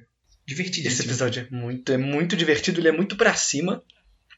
E eu gosto muito de tudo nele. Tipo, é, da- mais pra próxima temporada vai começar os episódios de artista convidado. Né, que eles chamam algum. É, já tem aqui nessa e em algumas outras, mas na próxima tem dois episódios, né? Na próxima tem dois, exato. Na próxima eu senti que fica mais forte esse tipo de coisa. Sim. E esse aqui não é um deles, mas meio que é. Porque nesse episódio eles chamam o James Baxter. Que é uma pessoa, é um animador foda, já ganhou vários prêmios. É tipo um animador super conceituado e tal. Inclusive, ele é o animador que. um dos animadores principais daquele filme Spirit, do cavalo. Hum. E parece que foi isso que eles falaram, tá ligado? O pitch pra, do episódio é: chega pro James Baxter e fala, aí, James Baxter, tu é um cavalo brabo. Se anime cavalo, a gente faz o resto, foda-se. Só vai fazer você mesmo cavalo e, e vai fazendo loucura aí, mano, foda-se. Inclusive, isso é uma coisa que eu acho muito bizarro e, e, e que ao mesmo tempo é muito interessante, que, né, que te atrai muito, você fica muito é, fascinado com isso. É, que é o quão bem animado é o James Baxter com, em comparação a tudo, né? Aquele cavalo é muito bom. É muito estranho, ele é muito, muito fluido. Os movimentos dele, as coisas que ele fazem, é, é até, é até desconfortável, mas é bom ao mesmo tempo. Sim, Eu não acho desconfortável. O James Baxter, ele coloca um quentinho no meu coração. totalmente. E é muito engraçado, eu acho, porque a, a vinhetinha, aquele quadrinho do começo do episódio, é o James Baxter cavalo numa mesa de animação desenhando o James Baxter cavalo, tá ligado? É muito engraçado isso. Cara, isso é muito bom. Eu acho que esse episódio, ele acerta tudo pra mim. Tipo, até a questão dos, dos personagens na série acharem o James Baxter super divertido e que traz um alto astral pra todo mundo. Eu também acho, eu sinto isso, Sim. eu consigo sentir. Exato. E eu não sei se funciona em inglês, porque eu não assisti em inglês, eu assisti em português, né, dublado. Mas eles chamaram um animador foda que dentro do desenho em si é um animador foda, só que em dois sentidos diferentes da palavra animador. Ele anima Aham. as pessoas do, do desenho. É verdade. Então tá aí, não consigo. Eu vejo esse cavalo e eu fico sorrindo. Pra você ficar mais interessado em continuar assistindo Hora de Aventura depois que a gente, a gente a gente terminar essa parte, a gente for assistir o resto pra fazer o, o outro podcast, James Baxter vai voltar. Vai ter outro Não. episódio que vai ser focado nele e que também é muito bom. Eu adoro o episódio. Se prepara. Em qual temporada? ah, eu não vou lembrar agora não. Putz. Não, aí, aí também não precisa nem contar pro Pedro ficar curioso. É. Lá assistindo. Pegar de surpresa. O que eu ia falar é que até chegar lá eu garanto que eu assisto. Depois eu não sei mais não. Não, é, é, é bom, vale a pena assistir. Ok. Cara, é tudo errado. Mas tudo bem. Falando sobre esses episódios, eu acho que nós temos apenas uma última coisa pra falar sobre a temporada 5, que já vai nos catapultar uh, pra temporada 6, que é um episódio muito específico que fala sobre o cofre.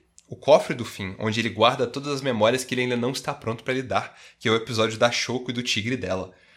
Sim. É, é um episódio que meio que conta uma coisa que a gente não esperava que iria voltar, que é a dama fantasma, né, na casa mal assombrada do aniversário do fim. E que no final Ah. não tem explicação e que ele coloca dentro do cofre, né? E aí vem Exatamente, episódio que chama não tem o cofre. explicação. Pra explorar quem é essa pessoa. É, então tu vê que a Hora de Aventura não dá ponto sem nó mesmo, né? Os caras vão, vão falar de tudo. Eu acho foda isso, muito bom isso. E esse Exatamente. episódio eu acho que é o maior exemplo disso, porque, assim, a gente depois dele vai falar da sexta temporada, então já é válido falar isso. Ele dá foreshadow de tanta coisa, ele coloca tanta coisa interessante ali. E, eu- e é legal esse começo dessa criação de uma nova coisa da lore de Hora de Aventura, porque o bagulho de O e do que, que era O atraía muitas pessoas. E agora eu acho que nessa temporada começou esse novo negócio de o que, que são essas eras. Tipo, o que que a, aquela a bomba da Guerra dos Cogumelos realmente significou e o que, e o que, que era antes, e se existia outras coisas antes disso ainda. E, e essa questão meio cíclica das eras e que isso tudo é sempre marcado pela chegada desse cometa. E é nessa parte que a gente finalmente, assim, vê o cometa pela primeira vez e vê que é, o início da criação de O, como a gente sabe, né, muito pós Guerra dos Cogumelos, né, ainda tem muito líquido tóxico, radioativo passando, a Piscina de Juba está começando a construir o reino dela, era uma outra encarnação, e o fim tem essa outra encarnação que é a Shoko, e é muito legal você ver esse tipo de coisa, porque você sabe, tu olha e você sabe que aquilo não foi colocado para nada. Você sabe que aquilo tá ali Exatamente. porque vai ter coisa sendo expandida a partir disso, e realmente tem coisa expandida a partir disso, e é muita coisa. Em questão de lore, esse episódio abre os olhos de todo mundo pra pensar é, o que aconteceu não só bem antes da bomba atômica, que já abre os seus olhos pra isso, mas o que, que vai acontecer depois de Hora de Aventura. Ele abre esse, esse precedente pra, tipo, depois que a Hora de Aventura acabar, tem um novo ciclo. E quando que isso vai acontecer? Quando que o ciclo do Finn e o Jake vai, vai acabar de verdade? É, Então é muito curioso esse aspecto de, de ciclo que ele apresenta na série. sim, que vai ser tão importante na próxima temporada. E também que ele, ele, ele mostra até uma coisa nova da Lorde de Aventura, não só pra gente, mas pro próprio fim, né? Que quando. te- é, no final desse episódio ele até vira pra Juba e fala: Pô, que 18 anos nada, meu, tu é mó velha, tu tem milhares de anos. E é verdade. Exato. Isso é uma coisa válida da gente saber. Eu não sei se é antes ou depois desse episódio, mas em algum episódio da Marceline com o Rei Gelado tem uma proto-princesa Jujuba gosma esquisita no mundo fudido pós-apocalíptico. Sim, Então, tem isso aí também, né? Tem, tem essa essa jogada. Eu não sei se é antes ou depois, então não vou saber dizer se foi exatamente aí, mas realmente agora nessa área aí eles estão mostrando quanto que a Princesa Jujuba é antiga. perfeito. Oh, baby's building a tower into space. Space where he's gonna find his dad. Mas então, eu acho que a gente já pode falar sobre a sétima temporada, né? Agora que a gente já tem os assuntos do meteoro introduzidos, né? É, Aham. Mas eu acho que ainda é válido a gente falar um pouquinho é, sobre esse- esses temas tão centrais da sexta temporada. O tema de ciclicidade. De tipo, as coisas voltam. Assim como, por exemplo, a, Shoko, que não tem um braço. Isso seria só um detalhe muito passado, assim, em qualquer outra série. O Finn, nessa temporada, perde um braço. Porque a ciclicidade das coisas demanda que ele faça isso e que isso aconteça com todas as encarnações dele de alguma maneira. Até em outros universos, né? O, é, o fim bizarro Isso. do universo paralelo também, tem, também não tem um braço.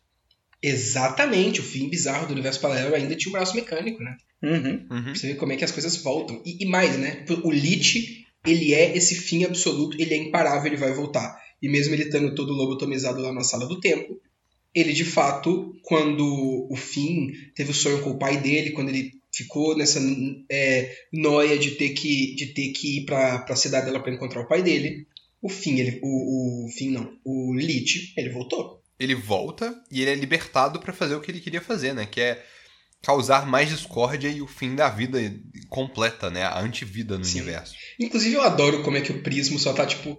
Ah, cara, pra vocês irem pra cidade dela, você tem que cometer um crime, um crime cósmico. E um crime cósmico Eu acho que me matar seria um bom crime. E, tipo, E ele tá muito boa. né? ajudam o Finn e o Jake a matarem ele sem eles saberem. É maravilhoso. Mas é por.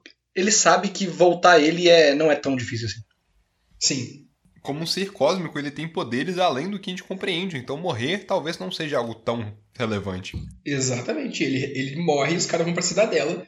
E eu gosto porque. Tá aí, né? Pai do Finn. Isso é uma coisa que. Pai do fim. Eu acho que já era pensada pelas pessoas há muito tempo quem é o pai do Finn. Porque o Finn sempre considerou o pai dele o, o Joshua, né, o pai do Jake, mas ele é um humano, ele tem que ter um pai. E o fato dele ser humano, Finn ou humano, e o último, o único humano, a não ser talvez pela Susana, né, que tem alguns episódios sobre isso que a gente não vai comentar aqui porque é muita coisa. É, fica esse negócio, pô, ele é o ulti- único humano, o último humano. Mas por quê? O que aconteceu com os outros? Eu acho que a família dele é um, é um bom começo disso. E ele descobrir as origens dele. E ele ir atrás do pai dele agora é uma coisa que vai ser importante. E é claro, seguindo a, esse eterno mote de Hora de Aventura, o pai dele é um bosta. O pai dele é um O desgraçado. pai dele não é só um bosta, ele talvez seja um dos piores pais da história de Hora de Aventura. É verdade. Esse, ele é escroto. Assim, no, Ele é ruim. no momento que a gente encontra ele, cara, ele quer só passar a perna no fim e de continuar existindo. São as duas coisas que o pai dele são constantes. E que, assim, é engraçado ahn, porque ele é meio que uma, uma antítese do Jake ao mesmo tempo que ele é análogo. Sim, completamente. Que ele é essa pessoa que não, se, não tem uma conexão com nada, mas que ainda assim tem uma conexão consigo mesmo que é mais forte do que tudo. Sim, e ele só quer se deixar ser levado, né? Ele é muito próximo do Jake nesse caso. E é interessante Exato. porque ele é, ele é um pai ruim, mas ele não é um pai ruim do mesmo jeito do, do Rei de Fogo ou do Hanson Abdir, né? Que são mega controladores. Ele é um pai ruim no estilo do Jake, né? Que é completamente ausente e não se importa. Isso é que é bizarro. O pai do, do Finn é meio essa pessoa desconexa emocionalmente. O que joga depois do Finn, é, entrando na, na, na prisão intergaláctica pra poder salvar o pai, o pai fugindo de lá, o Finn perdendo um braço nessa jornada. É, e vale comentar pra gente terminar essa parte sobre a prisão intergaláctica, o Lich tocando aquele aquele líquido que recupera a vida pras pessoas e se tornando um bebê, o que é muito legal também, né? porque ele agora vai ser jogado numa nova jornada para mais pais, o que e pais considerados mais uma vez, o que a gente pode conversar um pouco mais depois. é, cara, isso eu acho muito simbólico. Isso eu acho muito simbólico e muito interessante. Porque exatamente. É, é o fim tendo esse sonho, e, e eu acho que essa temporada tem muito a ver com o destino e com o fim tentando entender o que, que ele é de verdade, agora que, que ele, ele é, compreendeu o que, que ele tinha que compreender sobre o Billy, o Billy morreu, ele, e ele, ele teve até o último episódio da quinta temporada, é o desejo de morte do Billy, né? A bucket list do Billy. Então, Uhum. O, o, o Finn tá completamente em paz com esse negócio de, tipo, o Billy não é o maior herói, então o O não tem um herói, então ele tem que ser esse herói, e ele ele não tá mais no relacionamento com a Princesa de Fogo, então assim, o que que ele é agora, o que que ele tem que ser agora, ele tem que ser igual ao Billy, ele tem que ser um herói diferente, é, ele, o que que ele tem que fazer, ele tá num momento de muito questionamento, né, e isso é meio que um coming of age do Finn, essa parte, né, ele tá crescendo, ele tá tentando entender o que que ele é naquele mundo, e aí ele começa a ter esses sonhos, essas coisas, e esse cometa mesmo, que é um símbolo muito grande de destino, né? um signo muito grande de destino para essa série inteira, que leva ele para lá. E aí ele encontra o pai, o que, que é uma coisa que é uma coisa meio assim, muito do destino que iria acontecer. E ele perde o braço, que é uma coisa muito do ciclo do destino que ia acontecer. E ele obviamente entra em contato com esse pai e fica com ódio do pai, porque tudo que aconteceu relacionado ao pai é o que fez ele perder o braço e que decepcionou ele imensamente, porque é um cara que não se importa, que não liga e que estava preso lá na prisão intergaláctica. E ele fica bolado, e aí o que acontece logo em seguida é, depois dele ficar com ódio do pai dele ser um pai ausente, é o Lich virar um bebê, e ele é um bebê, ele se transformou em um bebê por culpa do fim do Jake, então de certa forma aquele bebê é responsabilidade deles, mesmo eles não sendo pai biológico, mas a gente já viu que isso não importa em Hora de Aventura, então eles têm uma certa responsabilidade por aquele bebê. E eles pegam e só entregam, co- colocam na frente da casa da Princesa Jujuba e fogem. Então, assim, o fim, ele, ele tá sendo contraditório, sabe? Ele tá em, nessa... Ele repete os problemas do pai, ele né? repete em menor grau, mas ele repete os problemas do pai. Eu acho isso muito interessante. Como é que mostra um personagem conflitado de verdade. Exato. E esses personagens que sempre voltam, né, que também são cíclicos na, na forma que eles agem, não só em um ciclo completo de U, mas a partir das ligações familiares. Completamente. Mas eu acho que, tipo, é- essa conexão com o Finn e o Finn quebrando a cara e depois correndo atrás do pai dele pra, tipo, tirar um, um braço do pai dele, o que é muito legal dessa questão de ciclos também. É, né? Ele, ele fica com isso na mente de que ele tem que encontrar o pai dele. E, e tem até aquele episódio inteiro dele fazendo a torre gigantesca pra Aham. tentar alcançar o céu e pegar o pai dele, que é uma coisa que não faz nem sentido, mas o Finn acha que isso, que isso faz algum sentido por, por causa do destino e tal. E quando ele encontra o pai Por de novo. do braço também dele. por conta né? do braço. O braço Sim. psíquico. E aí tem o encontro com o pai dele depois, né? No, na, na fazenda, quando ele tem aquele outro sonho. Exato, mas eu, eu acho importante esse momento do Finn com o pai, porque uma outra constante da, da série é que o Finn vai e quer, de toda maneira, se tornar esse grande herói.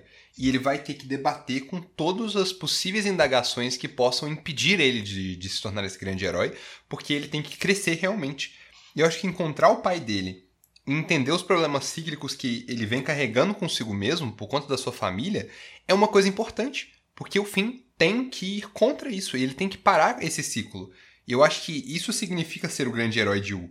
Impedir os ciclos e crescer em cima deles e torná-los melhores. Exatamente. Fazer com que a sua ação no ciclo não seja repetida do que você fez da última vez e crescer ele um pouquinho mais. É que, O que, eu acho muito que legal. ela, mesmo que. ela- a sua ação não vai ser eterna, você não pode parar ele, mas a ação que você vai fazer que não seja é, uma repetição do que foi feito antes, mas que sirva de exemplo para ser repetido depois e ser melhor, né?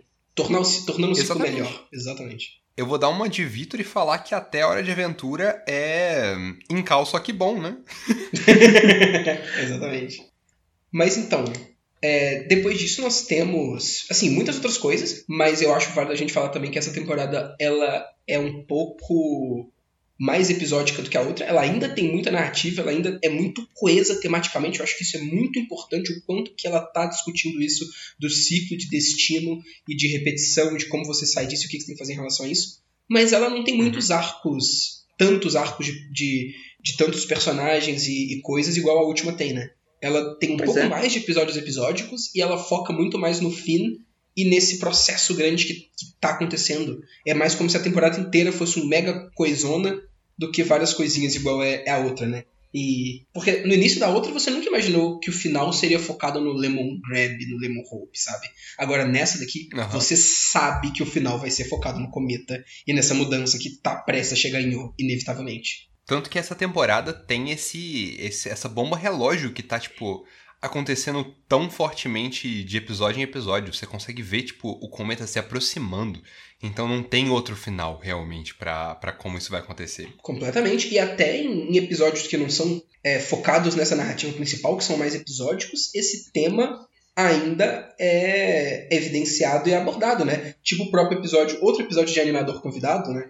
Já que tu já abriu essa, essa fala, Pedro, que é o da cadeia alimentar, que também é um episódio completamente sobre ciclos e sobre uma cadeia e sobre as partes diferentes que existem dentro daquele ciclo e como que elas funcionam e qual é a, a, a função delas, né? Que é um episódio, inclusive, é, que o animador convidado desse episódio é um cara que eu gosto muito, que é o, o Masaki Uasa, né? Que é um diretor aí e animador de alguns animes que eu gosto bastante, tipo é, Ping Pong e Devilman e Eizouken, várias coisas legais.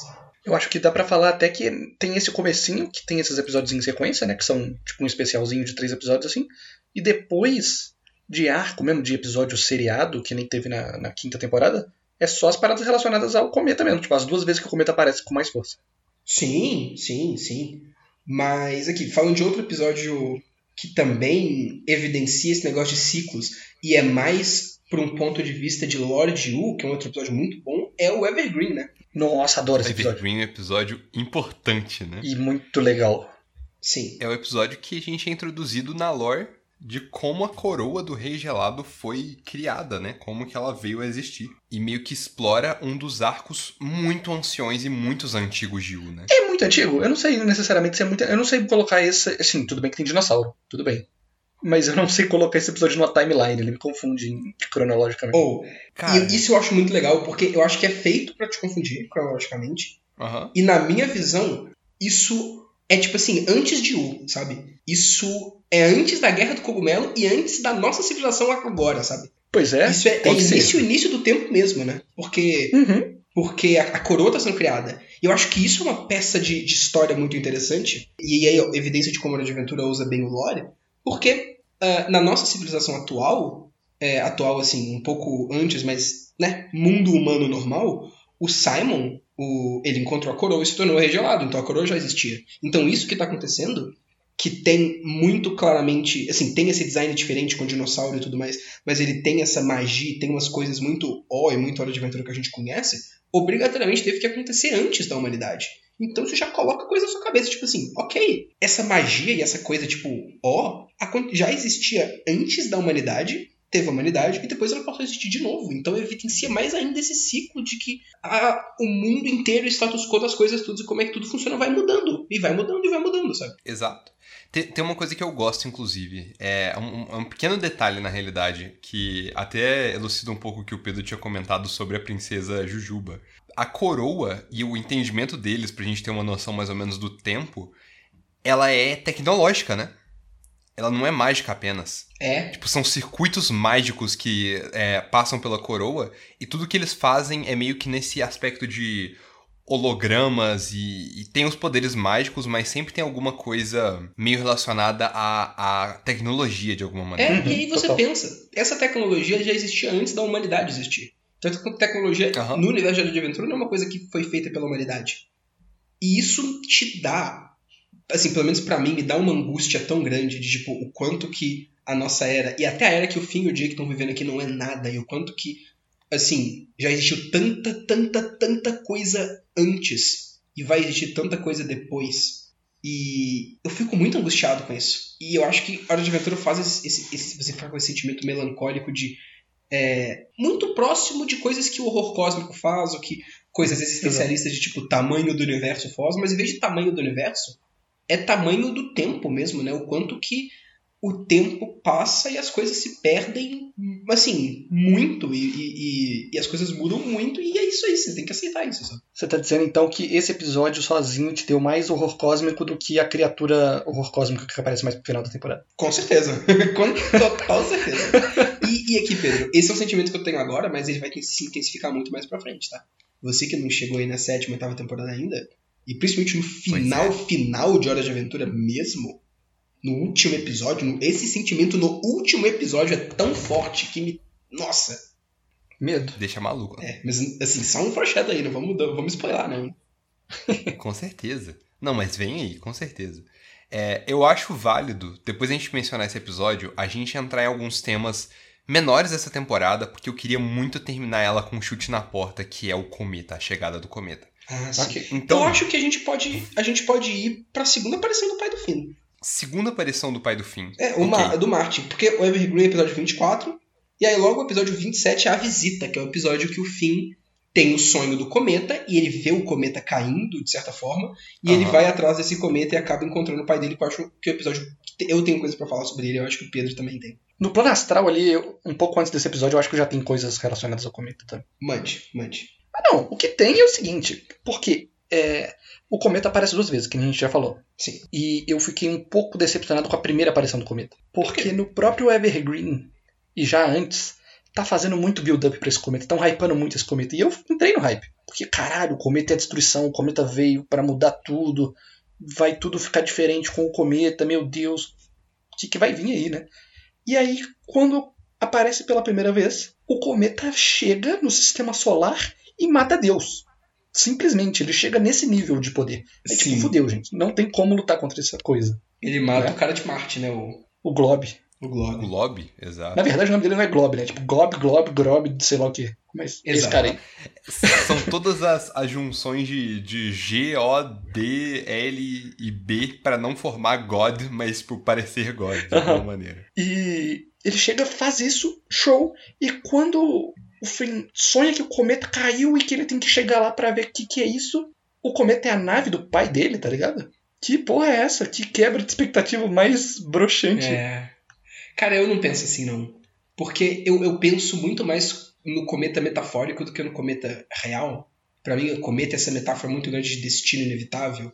E o fim tinha que encontrar o pai dele de novo para poder resolver os problemas internos dele. Então o cometa guiando o fim pro pai dele, ainda mais depois do cofre, né? Que a gente já sabe que o cometa é, outro, é outra encarnação do fim, junto com a Choco, a borboleta e um troço estranho que parece um cocô. Então, para mim faz total sentido que o Finn tenha visto isso e o, o cometa tenha levado o Finn pro pai dele. Eu, eu não acho que isso é real. Tipo, a, a, o, o cometa, inclusive, né? O cometa vai vir a cair no final da temporada. Então isso não é o cometa de O verdade. que matou o Glob não, é, não foi o, a, a nave do pai. A nave do pai é metaforicamente ligada porque é essa mudança na vida do fim, né? Sim, É, é esse impacto na vida do fim de alguma maneira. sim. E eu, e eu gosto do cometa tá aí porque é mais uma evidência para você ver como que o cometa é, é, é mais um reforço, né? Para você ver como é que o cometa é essa ideia de destino de mudança. E o Finn tinha que que tá lá e tinha que encontrar o pai dele para poder mudar. E eu gosto muito do diálogo que eles têm quando eles acabam de encontrar, que é muito dá pra ver muito como é que o Finn tá muito desesperado pra para entender as coisas e para encontrar uma coisa. E ele tem esse, esse negócio de que ele precisa de. Ele precisava encontrar o pai dele, porque ele, ele tinha perdido o braço quando ele encontrou o pai dele da, da primeira vez. E aí ele tinha na cabeça dele, ele não sabia porquê, mas ele achava que ele tinha essa coisa de que ele teria que, que arrancar o braço do pai dele. E quando ele encontra o pai dele, o pai dele tá sem um braço. E o Finn já não tá mais sem um braço. Ele já tá com o braço novo dele. E aí ele fica tipo, o quê? Como assim? Ele, ele tá sem entender. Ele fica meio, meio tiltado com isso. Meio tipo, pô, o destino tá me passando, passando a perna. E aí o pai dele só não. Na verdade, eu, eu não perdi o braço, não. Eu tava com o braço aqui. Eu só tava te enganando pra você ficar com dó de Não mim corta meu braço. e me aceitar melhor. Tipo, que cara desgraçado que é o Martin, né? Cara, o Martin é muito um cara desgraçado. O cara, o cara tá brincando com o próprio destino, tá trapaceando o destino aí só pra, pra, pra se dar bem e pra, e pra ficar bem com o. Que cara arrombado. Isso joga o fim numa, numa pergunta muito grande do tipo, o que, que é moralidade? O que, que é me defender? O que, que as pessoas fazem por interesse próprio? É, e, e como que eu posso lidar com isso como herói de U? Que meio que vai, vai indo pra um lado um pouco mais cínico, né? De tipo, de não confia. Porque, tipo, ele não consegue é, se conciliar com todas as pessoas de U pra agir de todas as maneiras. Ele não consegue, tipo, salvar todo mundo, essencialmente. É o dilema de qualquer herói, né? Ele, ele tem que aceitar que a vida de vez em quando acontece de certa maneira, como o pai dele mostra, né? E como ele é apresentado por essa primeira vez, por essa quebra de expectativa encontrando o pai, e que ele tem que fazer o melhor dentro daquilo, né? É. Que eu acho que é o que ele vê nesse episódio, quando ele constrói a. ele ajuda o pai a recuperar a nave dele, né? Sim, completamente. E ele também chegando a essa conclusão de que o pai dele é um desgraçado mesmo, né? Não tem, muito, não tem muito o que ele fazer quanto isso, o máximo que ele pode fazer é tentar ele mesmo não se tornar um desgraçado. E eu acho que o final é sobre isso. Mas então, eu acho que terminando de falar sobre esse assunto do Martin, vamos falar de alguns outros tópicos dessa temporada que não tem a ver com o Cometa, mas que vão, de alguma forma, irre- irreparavelmente até, de certas maneiras, mudar o. Que eu acho que a gente tem que falar um pouquinho sobre o Rei de U. O Rei de U, né, mano? De onde veio esse cara? Que porra é o Rei de U? Mano, a gente tá num porra. ciclo de, de falar de personagem odiável também, né? Foi Homem Mágico, Martin, agora o Rei de U. É o que eu tô falando, pô. Essas duas temporadas tem muito personagem merda. Não merda no sentido ruim, mas merda no sentido de não você não gostar deles. Exa- Eles têm bons vilões, né? Eles têm vilões muito efetivos, tipo. Cara, de não, maneiras calma aí, calma aí, calma aí. Eu acho que ele tem bons Ah. personagens odiáveis, mas eu não acho que esses personagens são vilões. Eu acho que eles são só. Antagônicos. Acho que nem Eles são antagônicos, eles são só uns antagonistas. desgraçados mesmo. Eles só são uns peba. Os Não, caras que são os principais são antagonistas antagonistas. são diferentes. Tipo, o, o, o, o Lemon Grab, tudo bem, concordo. Mas o Rei de U, o, o Martin e tudo mais, eu não acho eles antagonistas, não. Eles só Eles são, são, soldados e estão lá só de zoeira. Eles impedem os heróis nas suas jornadas, né? Eles entram em oposição, de certa maneira. Cara, eu nem acho que entram tanto em oposição. Eu, eu acho que eles ainda agem com, como um papel de antagonista. Tipo, o Martin, de certa maneira, vem ali pra hum, entrar em conflito com o Finn, nessa jornada de Tá, herói sim, dele. sim. Ele não é um antagonista clássico no sentido de, tipo, ele tá impedindo o Finn de fazer algo, mas ele tá bloqueando o Finn pro Finn ter que aprender algo. Justo. Enquanto que o Rei de U, ele é um antagonista muito mais pra Princesa Jujuba, né, de certa maneira. Porque Sim. o, o Jake e o Finn estão meio que cagando. Eles, tipo, tão, somos heróis do reino. É, E tudo bem. inclusive, eu não sei se já é nessa temporada ou no início da próxima, depois eles real viram É cavaleiros do Rei de U e ficam usando aquela Sim. armadura bizarra do Rei de U. É É bizarríssimo, é bizarríssimo. Mas o Rei de U é essa pessoa que, tipo. é- é- ele, é, ele é um trickster, assim como o Martin, né? O pai do, do Finn. Aham. E ele meio que fez com que o inteira, né, os filhos da, da princesa Jujuba caíssem na pegadinha dele como se fosse o que o Martin fez, por exemplo, com aquele povo da, do bichão que ele vai pro espaço, da mariposa. Sim, sim, Uhum, sim. uhum. É bem isso, né? Ele meio que engana o povo inteiro pra acreditar nele como o seu próximo líder, né? E logo depois que isso acontece, o, o reino de Doce começa a ruir, né? Por conta do, do cometa. Logo, imediatamente depois, porque ele não sabe gerir Sim. nada. E é legal, né? Porque, porque esse cometa representa essa mudança, e mesmo que essa mudança não venha na forma de uma era, ela tá vindo na forma de uma quebra de governos e de coisas. E, e é isso, sabe? Não é uma coisa que ah, é só um episódio pronto. Não. De fato, esse cara assumiu o controle do Reino Doce, que é o principal reino de Hora de Aventura. É assim, pelo lado da gente acompanhar, né? de- Deles estar sempre muito próximos e estar servindo a Princesa Jujuba. E é isso, agora o Juba vive numa casa de campo aleatória. É um bagulho muito Exatamente. absurdo, sabe? É uma mudança de status quo muito grande que o Cometa trouxe. O que vocês estão me falando então é que na temporada passada a gente teve o Monark e aqui agora a gente tem o Bolsonaro, é isso mesmo? Cara, é isso aí. cara. É foda. né? Cara, é bem isso, é bem isso. Mas eu acho o Rei, do, o rei de Um um personagem que me, me incomoda muito. Primeiro porque ele, ele já brincou com o destino quase corrompendo o Lich de novo, né? Sim. Que agonia Nessa que dá temporada disso. ainda. Que agonia que dá isso. E depois que ele joga a Princesa Jujuba, que é a única pessoa capaz de lidar com o cometa de alguma coisa, de alguma maneira é, mais direta, né? Que não metafísica, que é a forma que o, o cometa não é derrotado, né? Mas é lidado no final. E o Cara, Ryu tá cara, só pra Ele é negacionista. Caralho, ele é Ele o Bolsonaro mesmo. Puta que pariu. Ele é muito. O cara, tipo, é literalmente, é literalmente não, é o, o, o não olhe pra cima antes do não olhe pra cima. É o cara só de tá um Exatamente. cometa caindo ele, não, gente, tá tudo bem. E a Princesa Juba desesperada e ela não pode fazer nada porque ela perdeu o governo. Puta merda. Exato. Que ele, ele é negacionista e ele é negacionista num, num sentido de, tipo. É, é, é, vantagem própria, né? Ele sabe que ele é meio negacionista e ele faz isso pra, tipo, Mas então, manipular as pessoas.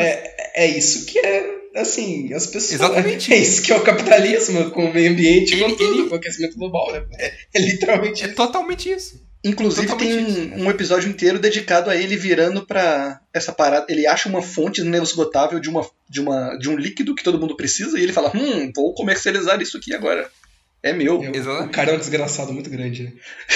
Ele é terrível, ele é terrível, completamente terrível.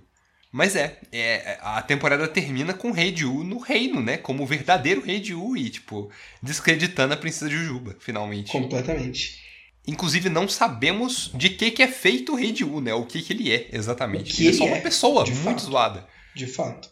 E aqui, falando de outra pessoa que é o antagonista, que eu acho que é bem mais antagonista mesmo, que enquanto Pedro ficou meio decepcionado com a primeira aparição do Cometa, eu fiquei meio decepcionado é com esse, esse antagonista, eu acho que a gente já pode ir caminhando pro final, que é de Aham. fato o, o Orgalorg, né?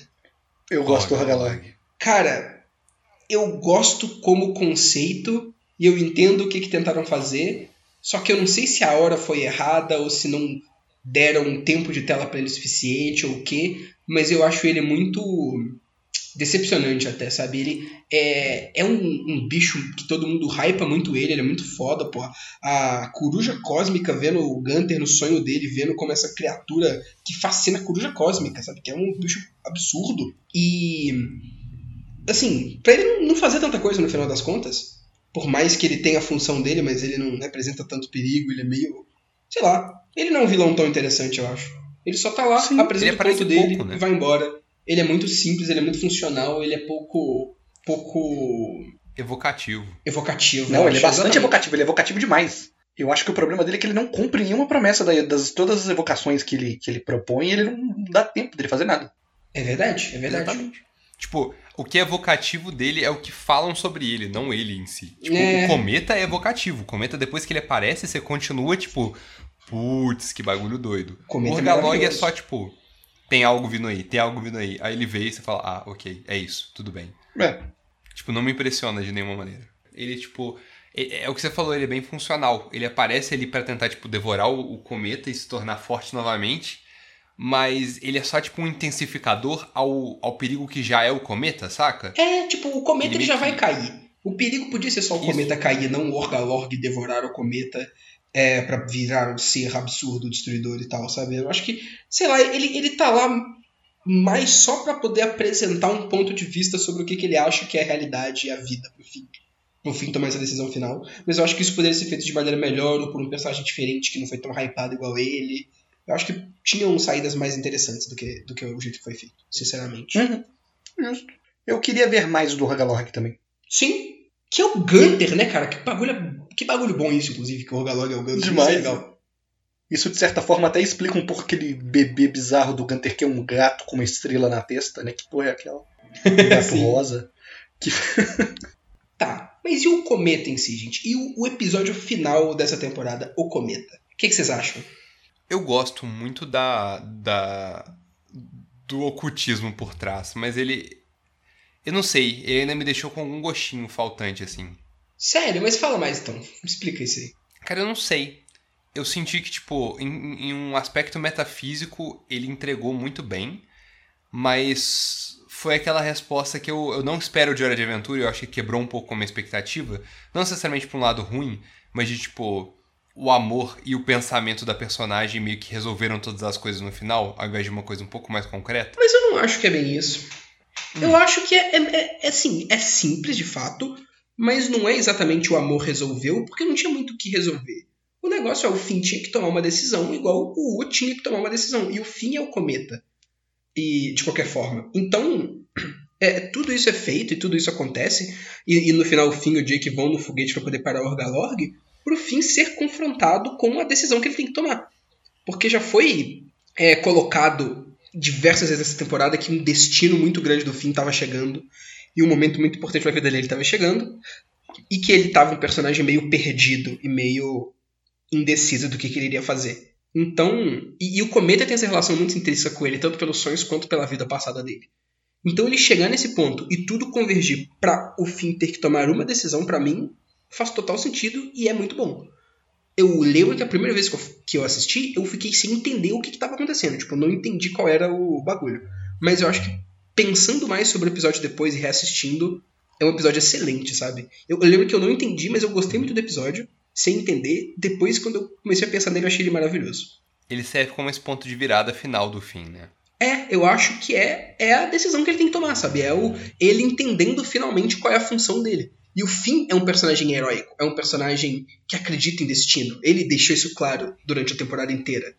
Ele, ele acredita que as coisas têm um propósito. E é aí que ele descobre o propósito dele, sabe? Ele não é igual o Jake, ele não pode viver sem, sem um propósito, sem uma coisa e, e completamente alheio, igual o Martin, né? Que a, a, o primeiro contraponto que aparece para ele é o próprio Martin, na mosca, e o, o Martin mesmo fala que sim, ele não controla a mosca e ele só ele só tá indo para onde é que a mosca tá levando ele. E é isso que ele tá, tipo, isso é uma metáfora pro jeito que o Martin leva a vida dele, né? Tipo, ele não controla a própria vida, ele só embarca em qualquer coisa que, que tiver acontecendo e se deixa e deixa se levar. O Jake é completamente assim, mas o Finn não é. Ele é confrontado com esse estilo de vida é, porque é uma opção que ele tem. E depois ele é confrontado com outro estilo de vida, que é o estilo de vida do Orgalorg, né? Que é esse negócio da, da, da porta aberta, que ele sempre vai é, continuar seguindo em frente, continuar indo para frente simplesmente para ir para consumir e para e para destruir, para ver o que vem em seguida. E o fim ele não tem essa, ele não almeja isso também, ele não quer essa, esse tipo de vida. E aí o cometa no final vira para ele e, e, questiona, né, o que que ele quer. Ele quer se unir ao cometa, ele quer é, ser parte fundamental da da, da matéria, do que, que significa O e o destino e tudo. Ele quer é, literalmente incorporar esse ciclo e, e ir para essa vida completamente, completamente é, onírica e, e, recomeçar? Ou você quer continuar vivendo? E o fim ele escolhe, eu quero continuar vivendo. E eu Exatamente. gosto muito disso, porque isso é muito fim. Tipo, ele, ele, ele é muito esse negócio meio que de um uso muito bom desse clichê mesmo que você mesmo falou, Luca, da, do, do, do personagem, do amor e dos amigos dele de, é, é, definirem tudo, mas é que não é, não é um poder, tipo, não é literalmente poder da amizade, igual tem em muito anime, mangá e coisas desse tipo. É só ele de fato se importa com aquelas pessoas, ele quer ser um herói pra U e quer continuar vivendo do jeito que ele tá vivendo, e ele escolhe continuar vivendo. Ele não, ele não quer mais nada, ele não precisa de mais nada a não ser fazer o que. que continuar fazendo o que, que ele tem que fazer. E ele entende que esse é o destino dele, sabe? É, é continuar em O e é continuar é, sendo parte daquele tentando e tentando melhorar dentro daquele ciclo. Eu gosto muito disso. Exatamente. Ele quebra o ciclo do cometa e quebra o ciclo do pai, né? De, de querer deixar tudo pra trás Sim. e continuar a sua vida própria e preocupar O com cometa mesmo, não destrói a era atual de U, apesar de ter mudanças por causa da passagem do Aham. cometa, mas ele não destrói U igual acontece a cada mil anos. Ele não se torna igual, igual o pai dele, ele entende um propósito maior pra ele e ele, ele quebra esses dois ciclos. Pessoal e universal, adoro isso. Vale mencionar que o pai dele escolhe justamente fazer isso. Sair com o cometa e viver sua vida em outro ambiente, né? Ou sua, sua não vida, sua alguma coisa em algum outro ambiente. É a sua transcendência, né? E é completamente de acordo com o personagem. É, E eu queria dizer que uma vez eu tava jogando Cthulhu, uma, uma mesa de Cthulhu, e me foi dada uma escolha muito parecida com essa do, do cometa, que o cometa deu pro fim. E eu escolhi com o cometa, foda-se. Eu gosto muito disso. É uma escolha, definitivamente. Melhor escolha. Mas é. Eu acho que essa temporada, além da gente entender mais esses ciclos e entender como é que eles vão funcionar daqui pra frente, né? E como que isso vai ser escrito, né? A gente também vê um fim que está pronto para uma nova jornada, né? Ele, ele tomou esse primeiro passo para se tornar o verdadeiro herói de Yu e de realmente crescer dentro disso, né? Crescer dentro de si mesmo e, e tendo esse momento de praticamente entrar na vida adulta, né? Ah, Sim. Que foi fazer essa primeira decisão por si próprio. Mas eu acho que E a é uma- temporada e- é isso, né? E é uma decisão, é uma decisão altruísta também, né? Exatamente. Ele faz uma decisão altruísta. Que, que assim, o Finn, ele não, ele não é uma pessoa egoísta, mas ele é uma pessoa manipuladora. Ele é próximo Aham. do que. Talvez ele é, é próximo até do que é, é a Princesa Jujuba, só que ela é muito mais é, evidenciada nisso, né? Que ela é controladora, Com mas ela certeza. tá controlando as coisas pelo bem das pessoas. E o Finn, ele, ele entende que, bom, ele tem que fazer isso pelas pessoas, mas ele não, não, não, não precisa de também, por exemplo, julgar o pai dele pela escolha que ele fez, ou julgar o Jake, ou, ou qualquer coisa do tipo. Ele não, não precisa controlar aquelas pessoas. Ele só tem que Aham. continuar sendo o que, que ele acredita que ele tem que ser. Os dois funcionam de uma maneira interessante, que é a princesa Jujuba quer evitar que a coisa ruim aconteça antes que ela aconteça, e por isso ela vai punir a pessoa que, a pessoa que ela precisa punir antes que ela faça qualquer coisa, que é um negócio meio tipo. É... Qual é o nome daquele filme? Minority Report, assim. Minority Report, exatamente. Ela quer prever o futuro a partir da, da é, de estar por cima de tudo. E o fim é meio que tipo, ah, se eu me empurrar um pouquinho mais, se eu fizer mais um pouquinho, eu consigo evitar tudo e eu vou lutar permanentemente contra as pessoas que são más e não existe meio termo, existe mal e bom. E eu acho que no fim dessas duas, dessa temporada é meio que um, um gatilho para os dois estarem é, procurando outros, outras maneiras de viver, né? É. Que é o fim entendendo que ele não, não é para ele se empurrar um pouco mais, é para ele compreender mais do universo e saber como trabalhar mais eficientemente.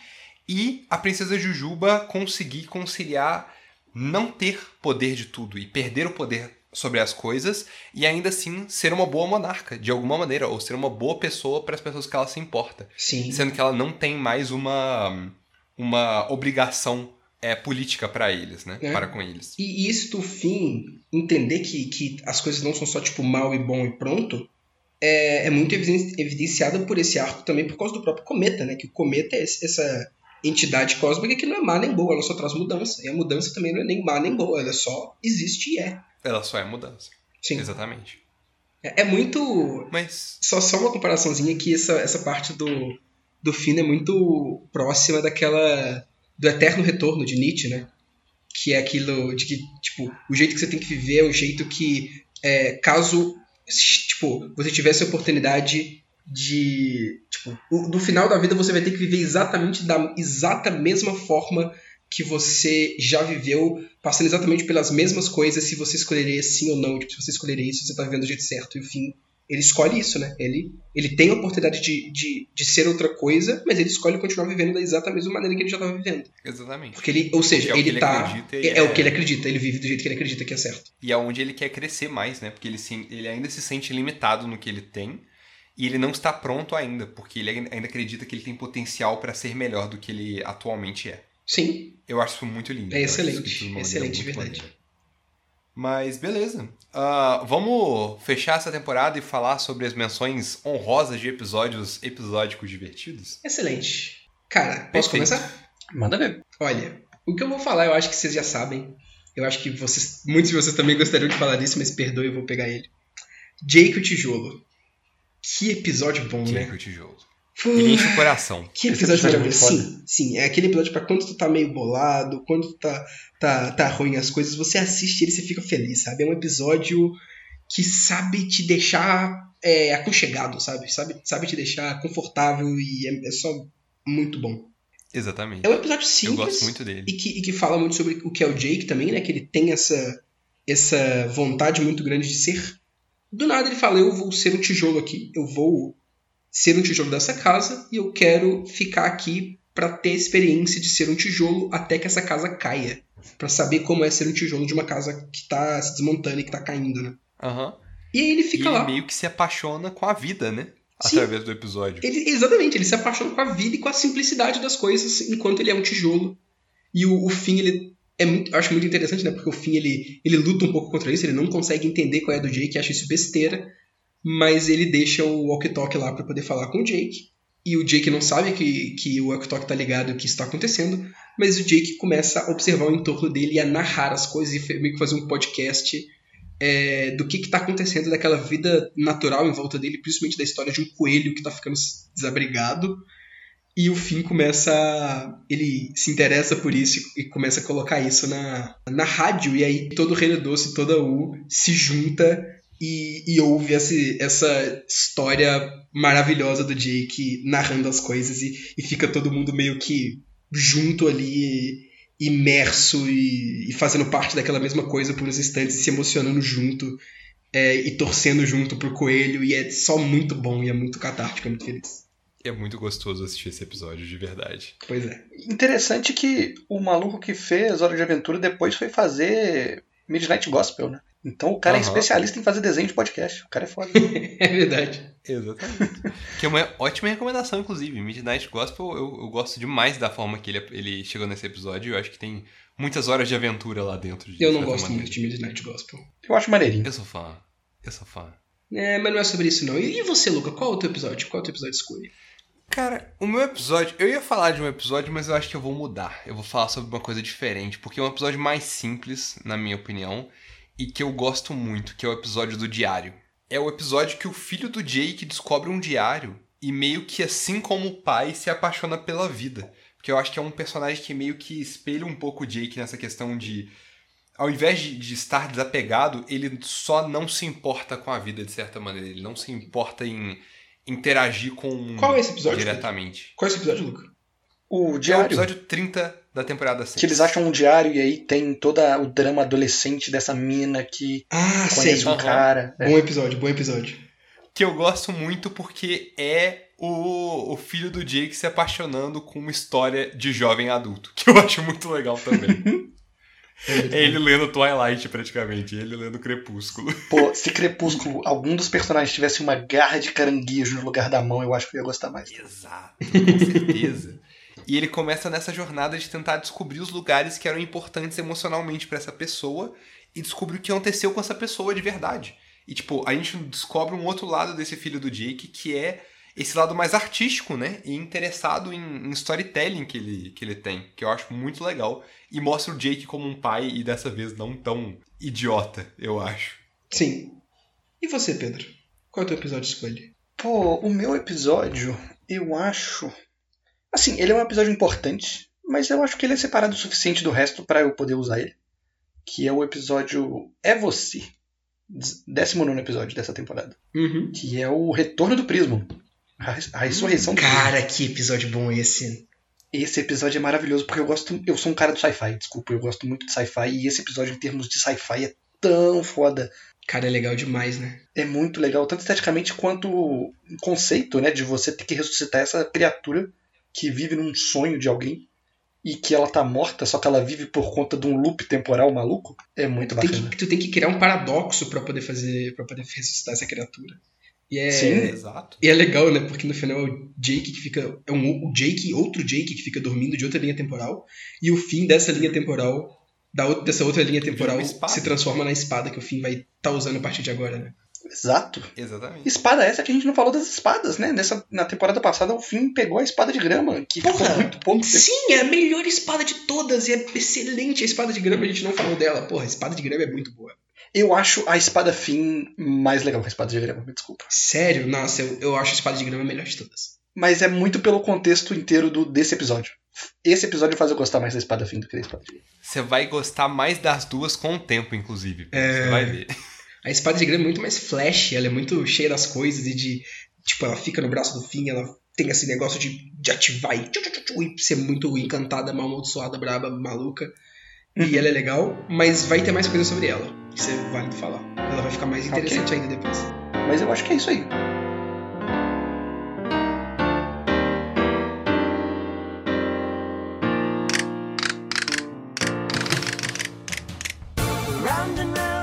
Acho que com essas menções honrosas, já tocando episódios que a gente não conseguiu mencionar, mas que assim, estão próximos do nosso coração, eu acho que nós falamos tudo que tem pra se falar sobre a quinta e a sexta temporada. Lá vem outros episódios também sobre Hora de Aventura. Vamos falar mais é, sobre, sobre todas as outras temporadas. É, então vem aí. Em breve. Em breve, exato. E esse foi mais um Eventual Ocultismo. E tudo de bom.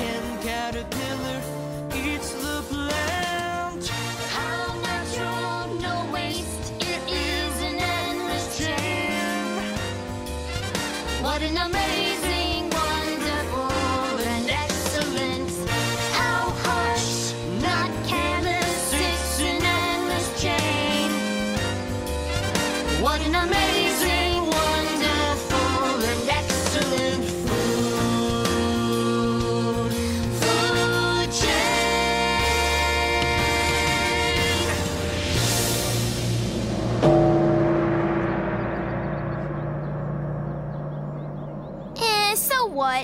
Let's go play! Yeah, weirdo. I wanna play sport.